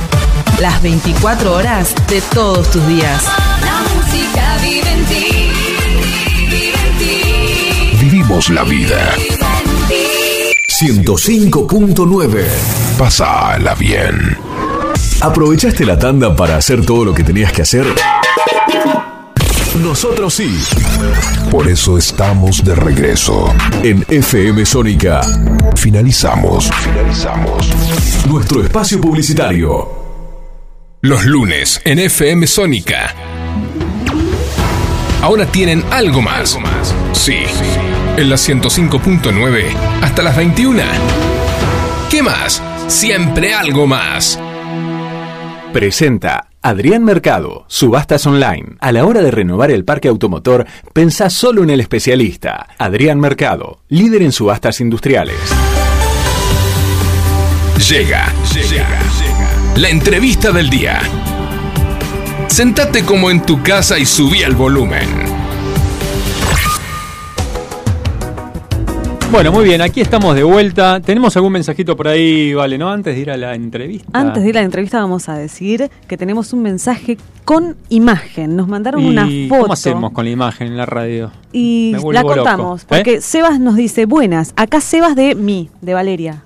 Ah, bien. Mi- mi Sebas. Claro, es Seba de... Es mi Claro, Sebas. Muy bien. Eh, muy bueno el programa, recomiendo el libro Emocionarnos, Ajá. que tiene un diccionario de emociones, sí, por lo que veo. Es un emocionario, lo que veo en la imagen, en donde hay fotos, Wow. eh, no llego a ver muy es bien. como un catálogo. Es como un Bueno, catálogo. vos no llegás a ver bien nunca igual, pero eso... No, y tengo no los anteojos Mirá. puestos, los anteojos lentes, este, en donde se ven las, las distintas emociones, ilusión, satisfacción, Ajá. orgullo. La verdad que está Mirá asco, bueno. acá está asco. Asco, hoy nombrá- Emocionarnos, Después nos lo dice pueden Seba. subir a una historia de Claro, por ahí. sí, sí, sí, Claro. lo compartimos. Emocionarnos se llama el libro. Así bueno. que Muchas muchas gracias. gracias. Muy buen aporte, muy buen aporte. Bueno, estamos con la entrevista que veníamos anunciando. Está aquí en el estudio Mayra Arena. Bienvenida Mayra, Vale, Ceci y Fabio te saludan. ¿Cómo estás? ¿Qué tal? ¿Cómo están? Muy buenas noches. Bien. ¿Por qué te estás riendo? ¿Por qué arrancás riéndote? No, no, me, me- me gusta, me gusta la bienvenida, me gusta cómo me están tratando, así que Bueno, sonrío, hay que Fa- sonreír. faltaba más, faltaba más. Unos matecitos. Sí, perdón por Y- los Todo, mates. todo, hay comida, le cuento a la gente acá, Bien. hay con unas bombitas, así que está todo. bombita, bombita, eh, con dulce de 10. leche, como corresponde. Bueno, muchas gracias por venir. Y mm, estábamos pensando, ¿por dónde arrancar la entrevista? Hay tantas cosas para preguntarte, para hablar, para charlar. Este, sos una observadora de la realidad, la verdad que tenés un- una, una capacidad de análisis increíble, todo lo que hemos leído, escuchado de vos. Digo, ¿por dónde arrancamos? Vamos a arrancar por, por la pregunta obvia, por la más sencilla, para arrancar desde el principio. ¿Quién es Mayra Arena? Contale a los oyentes. No tengo idea. ¿Qué No, no, Yo no vine a autodescribirme. Decime vos, ¿por qué me invitaste? ¿Quién es Mayra Arena? Ay, no sé, queremos saber. ¿Por qué, Yo voy a- por- yo- yo por voy a qué decir- me invitas a mí y no a otra? No, Ah, yo voy a mirá. decir a, a Mayra cómo la conocí, a través de quién la conocí. A ver, ¿a través de y que quién? sé que por ahí no le va a gustar. A ver. Yo la te conocí a través de una charla TED. Ah, porque No, leí no, por ahí. no leí por ahí que saber. no le gusta mucho el tema de las No. charlas TED. A ver, ¿Cómo es eso? hay A ver. una realidad, hay una realidad acá que es innegable. A mí Mm. todo el mundo que me conoció, digamos, dentro de, pone, yo no soy famosa, Sí. pero ponele Sí. que soy un poco conocida en Sí, algunos sí. espacios. La mayoría de los que me conocen me conoció por la charla TED. Eso es charla. innegable. Y yo a esa charla le debo lo que le debo. Me ha abierto todas las puertas y me ha cambiado literalmente la vida eh, después de esa charla. Ajá. Dicho esto, yo siempre, toda mi vida, desde antes de esa charla, fui anti-charlas TED. Ajá, Digamos, tengo una fuerte posición ante, en contra de, de este tipo de charlas mágicas, ¿no? Que la, Claro. la escuchás y cambia todo. Sí. Eh, o- En 15 minutos, eh, eh, sí, sí. sí, sí, hay una solución Salís a ganarte mágica el mundo. para cada problema, ¿viste? Y, y siempre depende de vos, ¿viste? Siempre, sie- nu- nunca hay cosas ajenas, ¿viste? Nunca hay azar, nunca hay eh, Claro, eh, sistema político, externos, económico, sí. factores de mierda, Sí, sí, ventajas naturales, ventajas sociales, desventajas, qué sé yo. Claro. Entonces siempre renegué, eh, nunca me gustaron. Pero un día eh, me escribieron que en Bahía Blanca se estaba armando un evento y me consideraban como, como una potencial invitada, porque yo era un poco, ponele, conocida o me empezaba a ser conocida en mi ciudad por, por explicar cuestiones de pobreza. Ajá. Y obviamente dije que sí. Porque, Ah, bien. obviamente, obviamente dije que sí. Así que bueno, eh, no esperaba jamás que tenga el impacto que tuviera, pero si acepté fue porque sabía que iba a llegar a personas a las que por otras vías no hubiera llegado. Claro. Entonces acepté por esa, esa razón. Resulta que llegó a todo el mundo al punto que todos me conocen por eso y es como eh, va a ser mi karma, o sea, me va a perseguir hasta el día que me muera ser la chica de la charla TED y bueno. ¿qué- Igual, igual a mí me quedó algo más que la chica de la charla TED. A mí me quedó eso de esa pregunta en la cual eh, yo por, por suerte no tuve que pasar demasiadas eh, cosas en mi vida eh, a nivel monetario y, y siempre me hice la misma pregunta, el por qué eh, la gente que por ahí eh, vive en un barrio popular eh, se compra esas super zapatillas y, y me, me quedó, porque si bien sabía la respuesta, está bueno escucharlo de alguien que, que vivió eso, porque no es lo mismo pensar el por qué que de alguien que lo vivió. Entender Sí, el por qué. En, en Entender. realidad yo en todas mis, mis charlas y entrevistas y en cada espacio al que voy, lo que intento es dar mi teoría y mis explicaciones siempre desde muy chiquita. eh, siempre me recuerdo, es, es como de hijo único esto, pero no fui hijo, hija única, siempre tuve varios hermanos eh, menores. Pero yo en mi infancia siempre me recuerdo pensando. Es como que todo el tiempo estaba pensando y todo el tiempo siempre me gustó como armar patrones o como armar grupos o como pensar eh, cosas y juntarlas. Eh, entonces, desde muy chica veía este tipo de cosas. Eh, vecinos míos que qué sé yo, capaz a veces no tenían para comer, pero cobraban una plata o agarraban un laburo, una changa, lo que sea, y se compraban bienes eh, que uno diría no ¿Para son qué? compatibles con el progreso económico, ¿no? Claro, desde no una visión paso, conservadora. claro. Nosotros realmente nunca llegamos a ser así, no por una cuestión de valor o disvalor, sino porque nunca teníamos plata. O sea, eh, como yo no, no tenía papá y mi mamá no, no, no trabajaba, realmente era muy, muy poco los recursos que manejábamos y por ahí si cirugiábamos una bolsa de cobre o, o algo de aluminio o, o vendíamos alguna cartera que nos regalaba alguna patrona de mi abuela y eso, eh, por ahí agarrábamos dos, tres, cinco pesos. Claro. 5 dólares en los 90, Claro. entonces por ahí eh, comíamos y todo eso. Que Por el eso dólar, no llegué, expliquemos, estaba uno a uno. claro, eran los 90. No es, eh. Por eso no llegué a hacer, ponele, una piba alta llantas. No, no sé qué hubiera hecho si hubiera agarrado dinero. Pero de alguna manera, cuando yo salgo a la vida laboral, me encuentro con que a todo el mundo le llamaba la atención estas cosas, ¿no? De- de- de- del consumo de ciertos bienes eh, no compatibles con el progreso. Claro, empezabas a escuchar Eh, esas frases, o, ¿no? o priorizar, sí, frases, frases populares, muy, sí. muy, viste, eh, que ya hemos escuchado, el Sí. tema de los hijos, el tema de las zapatillas, Sí, el tema de la, celular, la- la sí. irregularidad laboral, el celular más adelante. En, eh, en aquel momento no, pero Claro. después sí. El enojo como vía de escape. que Sí, también. La violencia, viste, ¿no? una- La violencia. Un, un rechazo, eh, un rechazo hacia esa pobreza que tiene una decisión estética de asumirse. Eh, porque de alguna manera no, yo, no, yo no comparto esto de que se odia siempre al pobre o de que se odia a todos los pobres o de que se mm, odia o menosprecia la movilidad social. Para nada. En Argentina es un valor la movilidad social, la Sí. mayoría de la gente está a favor. Lo que no, eh, no es bien visto es cuando la gente asciende económicamente y no es a través de la cultura letrada. Ajá. Es decir, cuando alguien empieza a tener un mango, pero no es a través de la academia. Y yo creo que el ejemplo hoy más vigente y más crudo de esto es elegante. Ajá, Ajá. claro. ¿Cómo te vas a hacer millonario Claro. cantando cosas que no aprendiste en un conservatorio? Exactamente. Y cómo un chico que va al conservatorio y estudia violín y toca espectacular y estudia 10 años no se hace millonario. Bueno, entonces ahí tenés una cuestión. El ascenso económico, cuando no es por las vías tradicionales de la cultura Sí. le- letrada o de cierto trabajo, de cierto esfuerzo, De cierta profesión eh, que está, renombrada. Está muy sí. mal visto. Y cuando el pobre tiene ciertas decisiones estéticas, sean las llantas, sea el camperón, sea la gorrita, El sea celular. la ceja depilada, eh, ahí llama más la atención. A nadie le molesta o en general no existe una bronca o un odio hacia un tipo porque es pobre y está laburando. Pero si modos. tiene, pero si tiene ciertos modos villeros, Ujú. o lo que en Argentina, en el imaginario colectivo llamamos villeros, es mucho más probable que sí reciba ese odio. ¿Y qué es lo que molesta de eso? ¿Por qué está vinculado con lo estético, digamos? Hay una mm, hay un tema de mucha en Argentina de alguna manera la clase media es una cuestión casi de autopercepción. Es una cuestión cultural. Lo último que se pierde es la cultura. Entonces, por más que vos te empobrezcas o tu abuelo se haya empobrecido, o tu papá o ahora estés pasando una mala situación, si sos más o menos de cultura de clase media o de valores de clase media en Argentina, te sentís de clase media.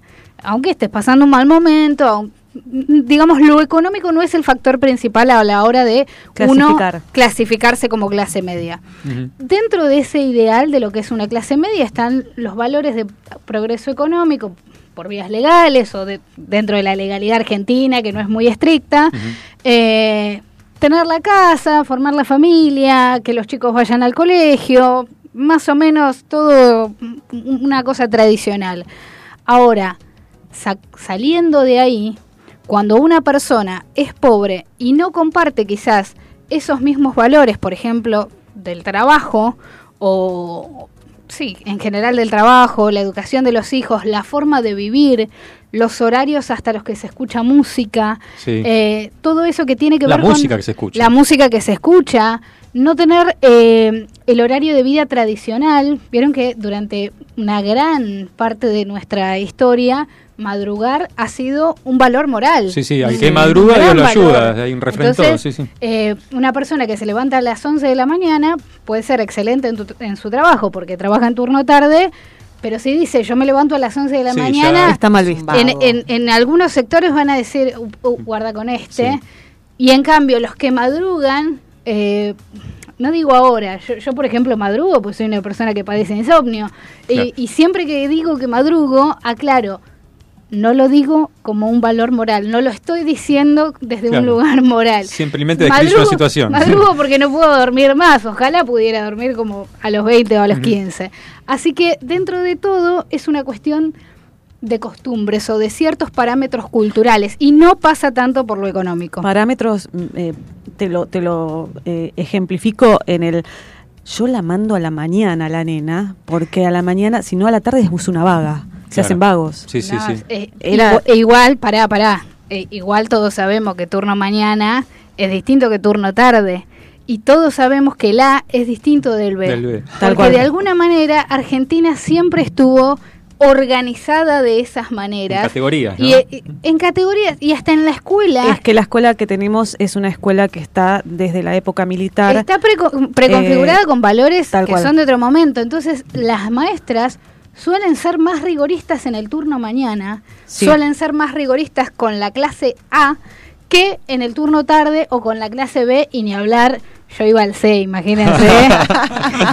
o con el D, o sea. En, el- eh, en la ya tarde le dejaban a las chicas destro- usar la pollera corta. ¿Cómo? La pollera, yo cuando iba al colegio, podían, las, las chicas de la tarde, iban con aritos, podían ir pintadas y con la pollera corta. Nosotros Ah, claro. teníamos la pollera larga y nada de pintura, nada de aritos. Ah, mira vos. Mirá Nada. vos, claro, ustedes todavía eran eran corregibles, eran incaminables. Claro, a las otras que Dios las ayude. Imagínate, estamos hablando del ochenta y pico, una escuela que se creó, que en donde tomábamos distancia, teníamos todo un montón de cosas tomadas de la de, de Sí. lo que es lo militar, Sí, sí. tomar distancia, izar la bandera, silencio, eh, los eh, dar Ordenadito, mirar clases, al frente, sí. claro, eh, Claro, el, el maestro, esto porque lo estoy viendo eh, en la carrera, el maestro está allá arriba e inclusive hay pedestales para los Sí. maestros y los alumnos mostrando inferioridad abajo. Sí, eso está, eso está cambiando un montón. Lo de, mar- lo de la fila creo que ya no se hace, o por lo menos en la escuela pública. Eh, no digo que sea ni positivo ni negativo, creo que hay muchas cosas en las que se ha excedido demasiado en el, en el ceder. En el ceder, claro, yo tampoco tampoco soy hippie, ¿eh? o sea, tan- tan- tampoco la joda. Claro. Pero La pavada no. pero te quiero decir, sí, había cuestiones que eran excesivas y, y por supuesto con el turno mañana eran peor que, eran aún más rígidas que con el turno tarde y con el A que con el B. Y obviamente en las escuelas no sé cómo olfateaban, pero es como que sabían, digamos, si te tocaba el B o si tenías que ir al C y después capaz tenías chances de que te pasen al A si Ah, tenías era una excelente conducta o te iban te mandaban a la B si, si eras eh, imposible de encarrilar. Entonces, si ya desde chicos crecemos, viste, con, con, con un poco con ese modelo, eh, no es raro, no nos puede sorprender tanto que después cuando salimos a la vida, y bueno, haya un montón de valores que consideramos indispensables para el progreso, legítimo, y cuando nos cruzamos a alguien completamente distinto, hay, hay un choque, hay un choque importante. En ese choque que, acabas de nombrar y, que venías contando recién, en alguna nota, creo que fue en el Diario de la Nación, leí eh, un análisis muy interesante que hacías. Eh, cuando un emprendedor de clase media le va bien, con esfuerzo, a pesar del contexto que no ayuda, bla, bla, bla, dicen, bueno, qué bueno, qué bien, qué- lo lograste, que hiciste el esfuerzo y lo lograste. Eh, pero no se le exige lo mismo a todo el resto de la clase media, que llegue a ese mismo lugar donde llegó este emprendedor. Ahora, cuando sucede algo con una persona de la clase marginal o de pobreza, que logra superarse y logra, digamos, escalar un escaloncito eh, en la clase social, eh, se dice, ah, vos lo lograste, entonces ¿por qué los otros no lo pueden hacer también? Se les exige así a todos los otros, no del mismo modo que se exige a la clase media. Ay, vos sabés que no me pasa nunca que alguien lea una entrevista mía ¿Mm? Y justo subraye lo que yo quería que, que Ah, qué bueno, me, bueno. me acaba de pasar. No me pasa jamás. Bueno, pasó, Siempre me subrayan otras cosas que capaz las dije ni pensando. Al pasar. Que son el 90% de las cosas que digo. Pero eso es algo que, que lo veo desde hace mucho. Es que me sorprendió ese análisis, porque nunca lo había pensado de ese Yo, modo. yo, mira, me fui de la villa a los 19 Ujú. eh, y me fui a alquilar con mi nene y realmente vivíamos demasiado mal, entonces me volví a la villa y como yo quería, tenía la, la decisión de irme, la única manera que encontré de irme es metiéndome a trabajar en una casa y vivir en esa casa, cerca más adentro. Eh, desde, desde mucho antes que eso, pero desde ese momento en particular con mi persona, siempre me rodeé o, o justo me encontré con personas que apreciaban un montón mis deseos de salir adelante, mi, mi- qué sé yo, lo, lo laburante que fui. Yo nunca falté a un laburo, nunca. Tengo una salud de hierro que me lo ha permitido y además siempre tuve como, como eso de, bueno, el, el rigorismo lo, te- lo tenía un poco incorporado. Y siempre es como que, ves, vos sí querés salir, vos sí salís adelante. Ves es que vos no sos vaga. Vos no sos como las otras, ves, vos te quedaste con un nene solo, ¿no? Y Ah, como claro. no las otras que se llenan de hijos. Y todas esas cuestiones, viste, es muy chocante porque primero que vengo de un mundo donde todos mis seres queridos han tenido eh, la- to- todas, todos esos patrones que Claro. son condenados, eh, estás hablando, o sea, tengo un amigo para cada cuestión Sí. social, para cada quilombo para social, prejuicio. tengo, claro, eh, y familiares, no solo amigos.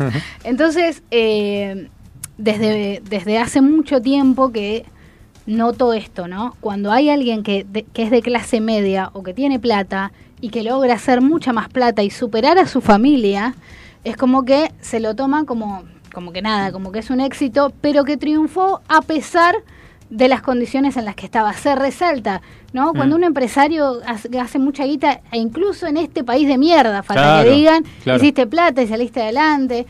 Ahora, cuando lo hace un pobre, tiene que convertirse en un ejemplo para todos los demás. Claro. Es como si legitimaras que se puede salir adelante solo, cuando no es así, siempre dependés de oportunidades de otros.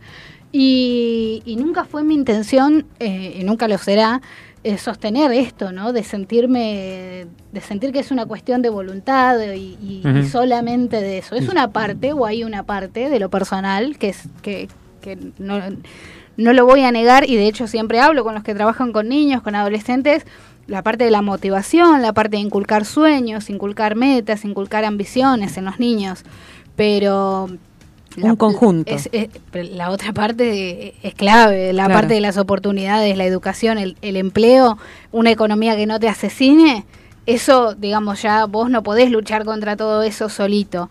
Y, y salir adelante, digamos, no, no hace que vos, o por lo menos en mi caso, no hace que vos te cagues en todos los otros que no pudieron, Claro. eh, o que pienses que no se esforzaron tanto como vos, ¿no? Lo cual es una fantasía bastante ridícula. ¿Y no pensás que por ahí la gente lo ve así porque justamente uno sabe que la gente que vive en las villas eh, tiene menos oportunidades este, educativas? Eh, yo me doy cuenta de que la información eh, no llega siempre, no llega a todos. No, no todos tienen la misma oportunidad de llegar a la información. Entonces, tal vez al ver que tienen más carencias de información, de educación, porque eh, realmente es muy difícil. Estamos hablando, no estoy hablando de villas de acá de Buenos Aires, que estoy hablando de, de lugares eh, lejanos, como, como Bahía Blanca, eh, y por ahí la gente ve que ese esfuerzo por ahí es mayor y por eso lo ve más, por eso lo, lo trata de ver más. Sí, también hay una cuestión de desconocimiento, porque cuando uno dice, bueno, se esforzó y encontró trabajo, o se esforzó y fue a la universidad, pero en realidad en la pobreza casi todo constituye un esfuerzo. Todo el tiempo. Digamos, yo me crié sin canilla adentro, o viví muchos años sin canilla adentro, entonces hacer la comida constituye un esfuerzo, Claro. hacer una olla de fideos constituía un esfuerzo. Tenías que ir hasta afuera, cagarte de frío, llenar la olla, traerla, que no se te acabe la garrafa, si se te acaba ir a comprar la garrafa. Si tenés para comprar la garrafa. Si tenés para comprarla, si no, pedirle al vecino que te caliente una pava, hacerle un té a las criaturas. O sea, todo con- constituye esfuerzo en la pobreza.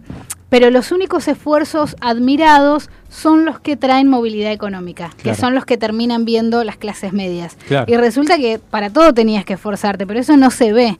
Entonces, también hay una cuestión de para qué se esfuerza el otro y eh, validarlo o no. Porque también, qué sé yo, puede pasar que una piba de la villa o un pibe de la villa se esfuerce un montón para comprarse las zapatillas de sus sueños. Pero eso Está no mal está visto. bien visto. Ahora, si te esforzás para mm, cambiar la chapa y poner machimbre, eso está bien visto. Sí. Entonces son, son un montón de consumos no se y ve- variables. No se ve si te esforzás para comer. Eso no se No, ve. no, como se ve y, te, y, te for- y para eso te puedo asegurar que en la ¿no? pobreza te forzas un montón. Pero también tenemos que aprender, perdón Ceci, que ibas a decir algo, también tenemos que aprender que eh, la gente pobre por ahí se compra ese último celular y se gasta toda la guita que por ahí uno no se la gasta, pero porque es a lo único que pueden llegar. Sí, eh, como te digo, no- que tampoco Que no es una- conformismo, ¿eh? Que tampoco es una cuestión de, mm, de pobres, porque cuánta gente de clase media se endeuda hasta las pelotas Sí. para comprarse un auto que después no puede mantener o para irse a un viaje que después va a pagar un montón. Entonces, donde están mal vistas esas cosas es en la pobreza. Consumir algo que no es acorde con tu nivel de vida no se te perdona si sos pobre. Claro, pero Bien. sí la clase media. Y, y un poquito más, se perdona un poquito más. Mayra, tengo una consulta. Escuché también en alguna entrevista esto de que no hay adolescencia ¿no? en los barrios pobres, como que sos niño o ya pasas a ser adulto, que los adolescentes tienen como exigencias o vida de adulto y que no tienen posibilidad de insertarse laboralmente en el mercado en blanco, digamos, por una cuestión de, eh, de edad. Y en negro también es re difícil, pero sí. ¿Cuál es tu visión de qué es lo que se puede hacer o cómo se puede ayudar? Digo, porque también hablando de progreso, de posibilidad de subir en la escala social, si tenemos una adolescencia que en esa situación está tan vulnerabilizada y tan desdibujada, ¿de qué forma se puede hacer algo o ayudar o qué es lo que para vos tiene que cambiar? Y para mí, digamos, una cosa que se perdió y que para mí es brutal es que el adolescente aprendiera un oficio haciéndolo. No solo hablo de la escuela técnica, que estoy recontra a favor de las escuelas técnicas y plagaría el, país de escuelas técnicas. Los egresados de escuelas técnicas encuentran empleo más rápido que los egresados de bachiller común. Debería Eh, existir solamente, el otro día lo hablábamos, debería existir solamente la Solo- escuela. solo la Sí, técnica. Sí. Es, es- para mí es una cosa fabulosa. Mil disculpas, eh, le pido a los oyentes. No, acaba de, acaba de vibrar un celular y es el mío. que no, no sé ponerlo en silencio. Mira, haz así una cosa, ponételo sobre tu No, no, ahí, ahí lo, lo Ah, apagué. sí, listo. Este, chau, picho. este, Chimpunete, decía un de-. Chau, Pinela, Chau, decía Pinela, una abuela sí, que sí. yo cuidaba. Así es, así Eh, Me parece que de alguna manera Buenos Aires es la ciudad que eh, impone la cultura en nuestro país, que impone parámetros culturales a través de los noticieros, a través de las ficciones, a través de las novelas, a través de las leyes. Nos maneja Buenos Aires, somos un país muy unitario. Buenos Aires es una ciudad rica y en las ciudades ricas es común que la adolescencia y la juventud se estire. Claro. O sea, yo he visto en Buenos Aires gente decir yo soy muy chica para tener hijos. Y tiene 30 años. Son boludos de adolescente. 30 años. hermano, Claro. hermano, Ya está, disculpame. cargo. O sea, ¿no querés tenerlo? Fenómeno. ¿Querés esperar un tiempo más? Fenómeno. Pero ¿hasta cuándo vas a ser chico para eso? De- No, chico no. Deja de chorear. Claro. De Yo soy muy chico para vivir con mi mamá, mi hijo, 20 Claro, años. claro. Bueno, entonces de alguna manera se fue estirando el eh, acceso a los empleos, eh, se, est- est- se volvió como pésimamente visto el acceso a un empleo siendo muy chico, es como que se toma como explotación infantil. Y para mí que un pibe de 16 años quiera aprender un oficio, empezar a ganar unos mangos, ayudar en su casa, es espectacular.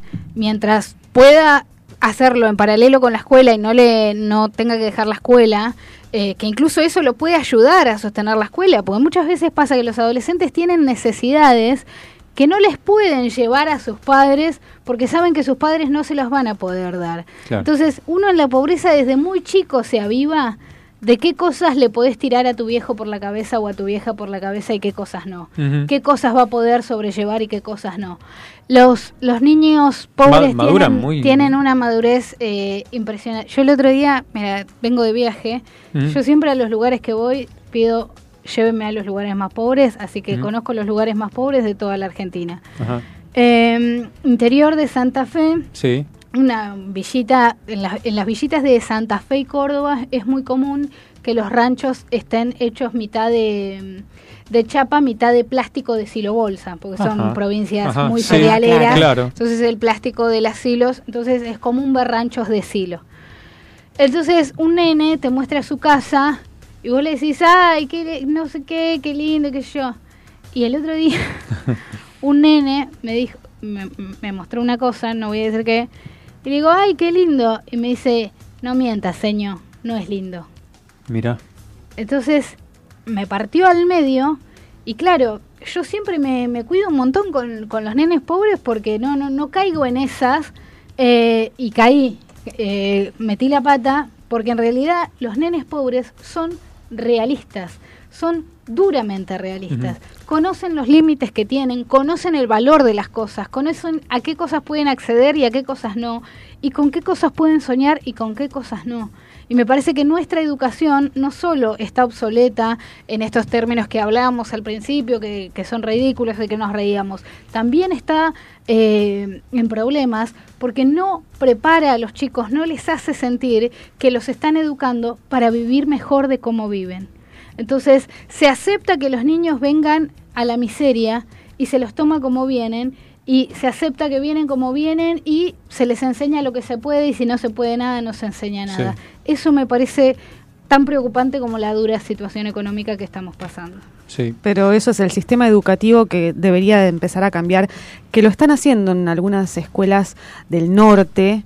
Eh, Misiones anda muy bien en educación. eh, sí, y les enseñan oficios, les enseñan... San eh, Luis está muy en esa Sí, también. en Salta les enseñan a, a hacer cosas con eh, lana, eh, a, los, eh, a los que quieran, siendo chicos o chicas, les enseñan a tejer, a hacer cosas que después, artesanías que puedan eh, vender luego. Los están preparando para una vida que es la vida real, porque la verdad es que las escuelas acá no te preparan para salir a laburar. No. No, sí, yo, yo soy un poco, reniego un poco de esos, eh, esos oficios que se enseñan. Sí creo que sirven en el niño para desarrollar motricidades y todo lo que vos le enseñes a un niño sirve en tanto eh, ejercitar esa cabecita. ¿No? Enseñarle lo que sea sirve porque es un niño estimulado. A no enseñarle nada, enseñarle lo que sea. Eh, pero yo eh, me gustaría una escuela más moderna y que, que les enseñe cosas que impliquen movilidad económica. Porque un gran problema que tenemos es que a los pobres se les da oficios que no implican movilidad económica. Entonces, tenés cursos... son mano de obra barata. Que Claro. son mano de obra barata, Sí. las pelotas. Sí. Yo quiero que a los pobres Claro. se les enseñe cosas con movilidad económica. Es decir, que ese chico encuentra trabajo y ya puede ayudar a esa familia. Y no que está como está hoy, que tenemos supuestamente un 7% de desempleo, pero un 37% de pobreza. Es una locura. Entonces tenés 30 puntos de tipos que están trabajando para vivir en la miseria, lo cual en un gobierno peronista es inadmisible. Es una locura. No, y además los oficios, que en realidad son una salida laboral increíble. Yo tengo una amiga que es médica y que hace unos años me decía, me dice, yo tengo, me dice, vino el pintor a mi casa, que es un trabajo de un oficio. Dice, el señor pintando mi casa en dos semanas ganó lo mismo que gano yo de médica durante un mes y tuve que estudiar 10 años para eso, ¿no? Entonces, los oficios, y realmente para mí es una mano de obra súper necesaria, súper calificada y que todos necesitamos. Y no hay, no, y no hay. hay. como que se va, se fue como perdiendo, ¿no? Sí, como tampoco. Mi Entonces, hijo, mi hay- hijo le- me encontré diciéndole, estudia electrici elec- para electricista. Claro. No hay. Claro, gasistas, ¿no hay O gasistas, plomeros, no hay oficios. pocos y realmente me parece que, que como hay pocos se, se vuelven a pagar bien y tienen que ser bien pagos. Los trabajos donde uno pone la fuerza física, las manos, el conocimiento técnico, eh, deben ser bien pagos y, y banco mucho que se enseñe todo eso que es necesario y que tiene demanda en la vida real. Porque también hay otra cosa. eh, como digo, enseñar sirve siempre, educarse sirve siempre para abrir la cabeza, para ejercitarla y para aprender. Pero, viste, estudiar eh, algo que Ujú. después no tiene salida laboral real Claro. puede ser muy frustrante. Claro. O lo mismo pasa en ciudades con desempleo estructural, es decir, ciudades que aunque esté todo bien y aunque la economía esté al palo, hay un montón de gente que sobra, que no son demandados por el mercado laboral. Y estoy hablando de muchísimas localidades, Bahía Blanca, Mar del Plata, Resistencia, Paraná, son ciudades que siempre tienen como mínimo 11 puntos, como mínimo, Ujú. 11 puntos de desempleo estructural y de ahí para arriba. O sea, que siempre sobra gente, que no hay demanda, que no hay dónde ponerlas y que no hubo una gestión política que piense en cómo esas personas pueden ganarse la vida genuinamente y cómo generar eh, dinero, cómo generar sus ingresos. Eso me parece que hay que elaborarlo muchísimo. Sí, sí. eh, si no se cambia de raíz, no se cambia. Este, mm, decías de recién de los chicos, este, y hay un prejuicio muy establecido desde siempre. Mandan a los chicos a pedir para dar lástima. Este, vos has pasado por eso. Este, ¿Cómo lo vivías en aquel tiempo? Eh, Hay, hay- hay una realidad y es que cuando vos salís a pedir, aparte no cualquier chico da lástima. Eh, No, el pre- chiquito, tiene que ser chiquito. Tiene que ser chiquito y Cuanto más chiquito, mejor. blanco, ¿eh? Los, Ah, los negros no claro. dan mucha lástima. Sí. Si, es negro y más de 8 años, directamente Ya no. Ya está. no, no, no, no, no- no recibe compasión de nadie. Hay un grado de ternura que recibimos los niños blancos que los niños negros no reciben nunca. Hay un grado de ternura que te devuelve la sociedad cuando sos medio rubia. Yo de, de chica era un poco más rubia, hoy soy castaña, eh, pero siempre fui muy blanquita, siempre fui muy pálida. Imagínense Bahía Blanca, siempre frío, así que. Claro. eh, Eras ideal. eh, eh, claro, pero además, si había una macana que nos mandábamos en el grupo, yo cargaba con todo porque sabía que las consecuencias para mí no iban a ser las mismas que para los otros. Ajá. Porque los adultos no tratan de la misma manera y esto es, es completamente inconsciente, o sea, no, no, Sí, no, sí, no, sí. no to- no lo hacen a propósito. Eh, hay una socióloga muy interesante que es Adela Cortiñas, que ella eh, creó el concepto de aporofobia, Ajá. eh, que es el odio al pobre. Ah, ella vos. ella, eh, explica muy bien el odio al pobre, para mi gusto, o será que en Argentina también tenemos esto, de que tenemos la calificación de pobre y la calificación de negro de mierda. Entonces Sí. el pobre no, no, no molesta por pobre, molesta si es un negro de mierda, Claro. para lo cual tiene que tener ciertas actitudes y Sí. ciertas conductas. Dicho esto, ella habla en el libro de cómo no se ve al pobre como semejante, sobre todo si no comparte rasgos físicos, porque Ajá. no como humanos buscamos semejantes. Sí. Entonces buscamos gente que se parezca a nosotros. Entonces, para no discriminar, para no ser racistas, realmente tenemos que luchar en nuestra cultura. O sea, hay que ser culto para no ser racista. Hay que tener una cultura de la no discriminación. Eh, el instinto natural, o sea, ella lo que explica es que de alguna manera viene en nosotros el ser un individualista, eh, c- ¿cómo eran los de las cavernas? No me sale.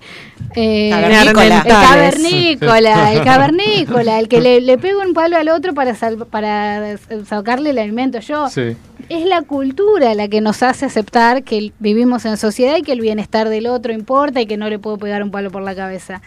Y entonces en Argentina tenemos mucho más racismo del que creemos, Sí, mucho más. Y además del racismo del tono de piel, que no es tan grande, está este racismo de la cuestión social, el racismo al otro por eh, su indumentaria, por cómo es.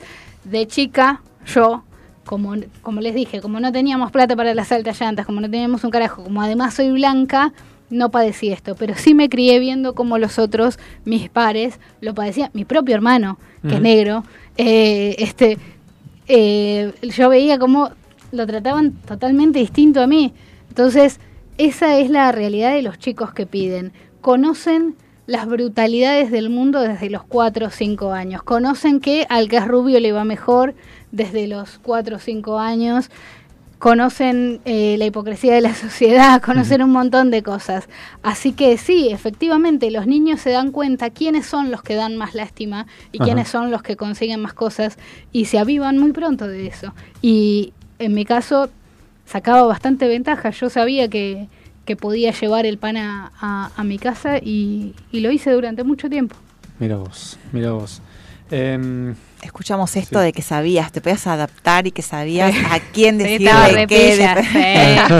También te vas dando cuenta, también te vas dando cuenta que ciertos modales impresionan, que cierto lenguaje no va. eh, ¿Has hecho un estudio de mercado para sí, sí, sí, desde sí, sí, sí, yo que caminás? nunca improvisada. Mm. Siempre, siempre estuve pilla de que esas cosas Mm. eh, garpaban. Y también me preocupaba mucho por el tema de que ya de por sí nosotras teníamos que caminar un montón para pedir, porque vos no salís a pedir en tu barrio porque son todos igual de pobres que vos. Salís como mínimo a otro barrio. Entonces querés laburar lo menos posible. Entonces te afilás mucho en todo lo que tenés que hacer. Claro. Eh, una cosa que odiaba era los timbres con musiquita, porque claro, tienen tienen portero automático. Ajá. Entonces el otro no te ve. Entonces yo no no, no, no me veían que era rubia y Claro. me cagaban como pino. Tu cara Entonces yo necesitaba que me abran la puerta. Claro, que te vean. Bueno, hola señora, no le sobró algo de la comida. Y le, le barro un poco la vereda, porque la gente si te ve que estás dispuesto a hacerle un favor, no lo acepta, pero lo toma como, como que vos sos laborioso, como Claro. que vos tenés esos valores. Y te digo que me afilé en eso de- de- desde los 6, 7 años, así que nada, es como... Alguno te debe haber aceptado y te querías matar. No, pará, sí, obvio. No, pero a mí me gustaba trabajar. A mí me gustaba trabajar, me gustaba mucho. eh, y sí, eh, eh, planchaba cami hacía Claro. cosas acordes a las de una nena, y pero a mí me gustaba, me gusta, es como que yo me sentía importante. Claro. Me sentía, después volvía al Es que barrio es eso, diciendo, es eso, calculo de cuando uno ve, a mí me gusta mirar a la gente que está en la calle durmiendo y hasta regalar una sonrisa a cual- como a- se la puedo regalar a cualquiera, porque no son invisibles, porque Ay, hay que, sí, hay que Galeano ha hecho un daño con esa frase de los invisibles. Es que claro, pero es que hay que hacer que no sean invisibles, que Claro. se vean, Es que porque no, no es invisible. No, pero es que la gente pasa y como que mirar es como que... No, no mires, sí, no, sí. no lo mires. ¿Por qué No, no? Si es una hay- persona como Pero ahí, todos. ahí hay algo, yo tengo una de, de mis teorías, que siempre trato de teorizar con todo. Siempre que ves, vieron que hay, hay un montón de videos en internet y esas cosas de alguien vestido como nosotros, eh, que se cae en la calle y mucha gente lo ayuda. Sí. Y Mm. alguien vestido, Sí. croto, y está tirado en la calle y nadie lo ayuda. Entonces todos los comentarios, ay, somos una porquería, la humanidad, bla, bla, bla. A mí eh, esas cosas de, de- de- de latigarnos no me va, de latigar a la otra clase no me va. No sirve para nada. De culparse no me va, porque hay una realidad. Y es que la gente en general está dispuesta a ayudar a quien le puede resolver su situación en poco tiempo. Entonces, Ajá. ves a alguien tirado en la calle, y le llamás al 911 o le preguntás si está bien, si querés que llame a un familiar, lo resolvés. Ves a alguien que está tirado en la calle porque vive en la calle, No lo ¿cómo lo vas a ayudar? Sí. Dejate de joder, o sea, tampoco seamos eh, hipócritas ni neguemos lo que es una realidad. Cuando uno entra en contacto con la marginalidad o con la pobreza extrema, empieza, resolves un quilombo, te viene con otro, te viene con otro problema, te viene con otro. Son infinitos los problemas que arrastra la pobreza extrema y por eso la gente, obviamente, no lo puede encarar porque ya tiene con un montón de quilombos. Por eso enfrentar a la pobreza extrema y solucionarla y trabajarla es una cuestión política, es una decisión política y tiene que ver con la economía. Ahí tengo una pregunta. Sí. Te llama mañana Alberto. Sí.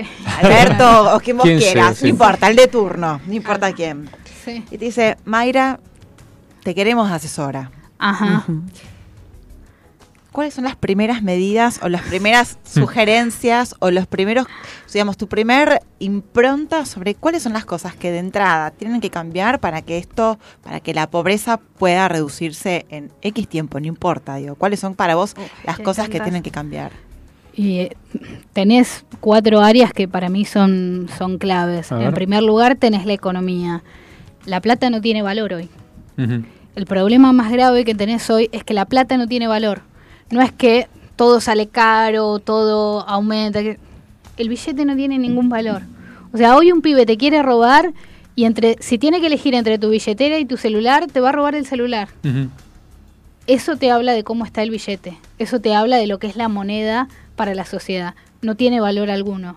Y una sociedad que no tiene una moneda de valor no puede aspirar a tenerla, aspirar a trabajar para cobrarla, si no vale nada. Si trabajás para que la plata no se vea, para que el avance material de tu trabajo no se vea. Claro, igual no te alcanza, sí. Entonces, el poder adquisitivo o, o- o el poder de compra del salario, del papel billete, del el ingreso de los trabajadores, tiene que valer. Si no tiene valor, no, no, no tenés avances ¿Quién va a querer materiales, no tenés consumo, no tenés industria, pero además otra cosa, tenés un mal, mal humor social de la hostia. Porque trabajar para que la plata se te vaya de las manos saca lo peor de las personas. Claro. Saca lo más frustrante. Y después tenés en educación, en trabajo, educación lo que hablamos, todas las decisiones que hay que tomar, eh, toda la formación de oficios, todo lo que hay que hacer con los planes sociales y que hay que hacer que haya una integración real con la economía. Yo no creo en la, la economía chiquita, en esa en esa economía circular de, ay, yo te corto el pelo y vos me das... Claro. Ah, o el- el el de tu intercambio. granja, Terminás en el claro. trueque, claro.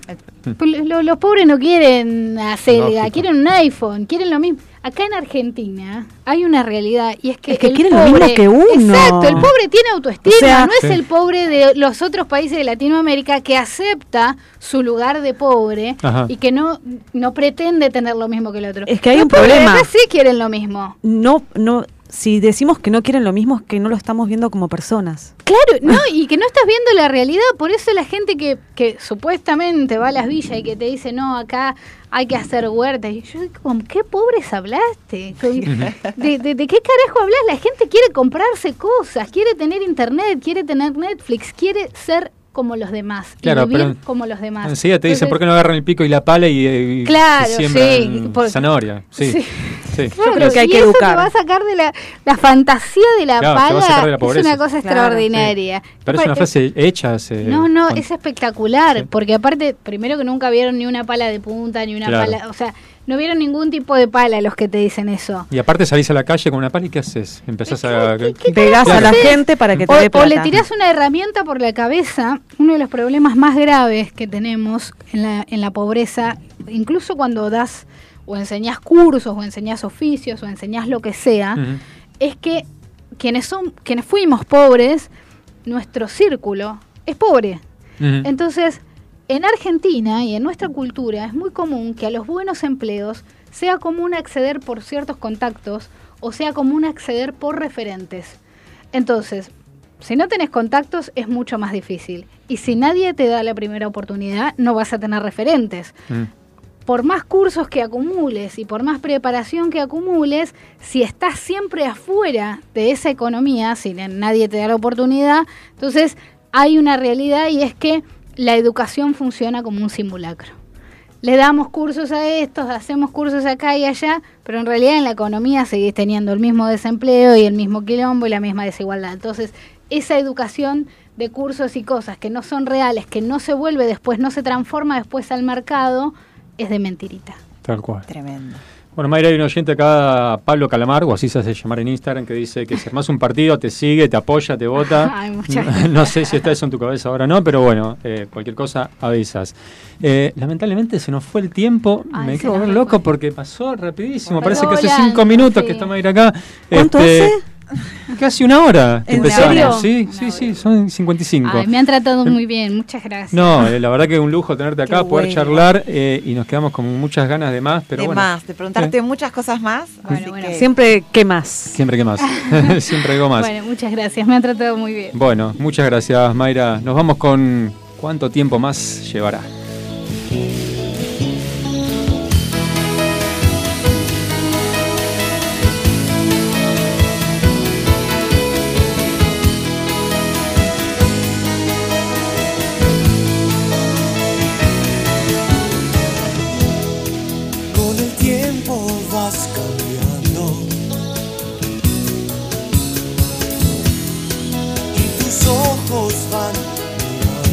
Más allá.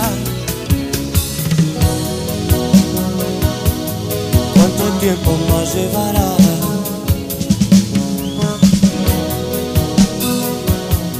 ¿Cuánto tiempo más llevará?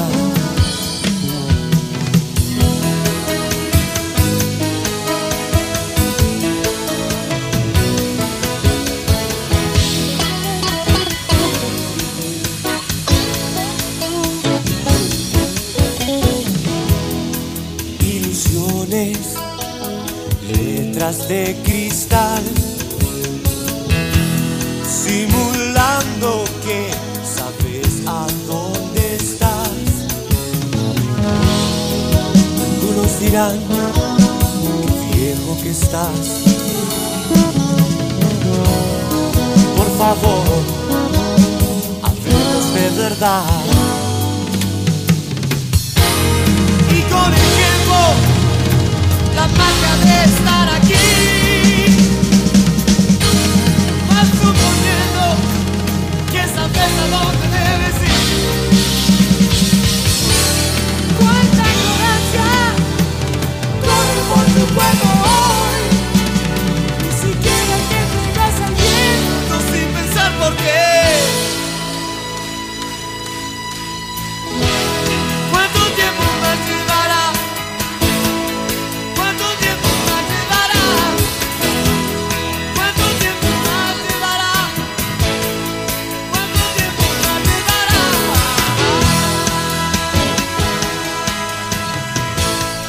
taller de Pao. Arte en aluminio. Objetos decorativos, cuadros, souvenirs, obras a pedido, regalos empresariales personalizados, seminarios, cursos y tutoriales.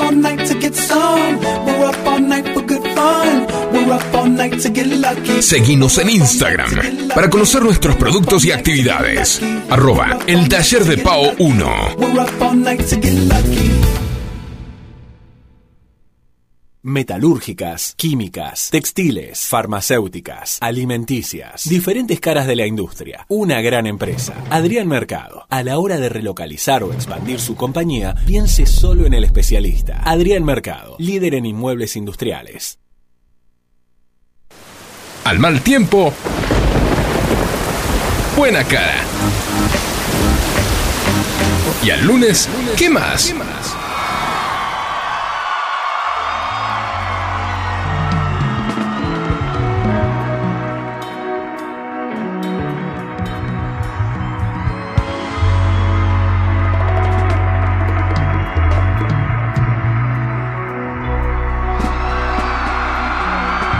Bueno, de vuelta aquí, estoy enojado, ¿vale? Estoy ¿Por qué? enojado porque ya se fue el tiempo, Emociones. se terminó otra vez. Eh, emociones, es que ¿no? la verdad que esta entrevista eh, me encantó. Sí, era para seguirla. La me verdad gustó, que sí. me gustó Este, mucho. Te lo dije fuera del aire Sí, y te lo repito recién, acá. Es verdad, sí, Eh, sí. Me gustó, me, hizo cambiar ciertas formas de pensar. Sí, es que tiene una forma de explicar y una forma de ver las cosas este, y un panorama que, bueno, este, Tal cual. inevitablemente te, te da otro ot- otra perspectiva, ¿no? Otra Quedaron preguntas pensar. en el tintero. A full, pero sí, pero bueno, ojalá sea una próxima vez. Acá hay mensajes que dicen que se postule, yo la voto. eh, muy buena entrevista. eh, gracias, Mayra, por explicarnos tan bien las cosas que a veces no podemos o no sabemos ver. En fin, eh, de todo, de todo. Tuvimos a Ceci también hablándonos de emociones, ni más ni menos. eh, y nosotros hablando de cosas perdidas. Se nos perdió el programa, se pasaron las horas. ¿Un mensaje más? Un mensaje más de JJ. Dicen, hola, muy bueno el programa. Saludos, JJ. Qué grande JJ JJ, gracias. Pero así es, la fiesta terminó. Todo termina. Tenemos que volver a casa. Siempre. Seguro volverás. Seguro volveremos nosotros, esperamos que ustedes vuelvan también el próximo lunes a las 19 para acompañarnos, para que los acompañemos hasta las 21.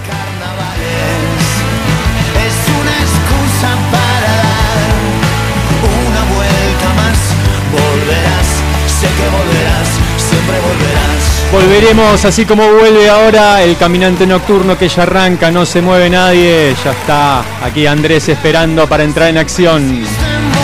La luna insiste en volver, nosotros insistimos en volver y El aquí lunes. nos encuentran el lunes, así es, vale. Nos despedimos, nos vamos, los queremos. Hasta el próximo lunes, nos vemos, nos escuchamos.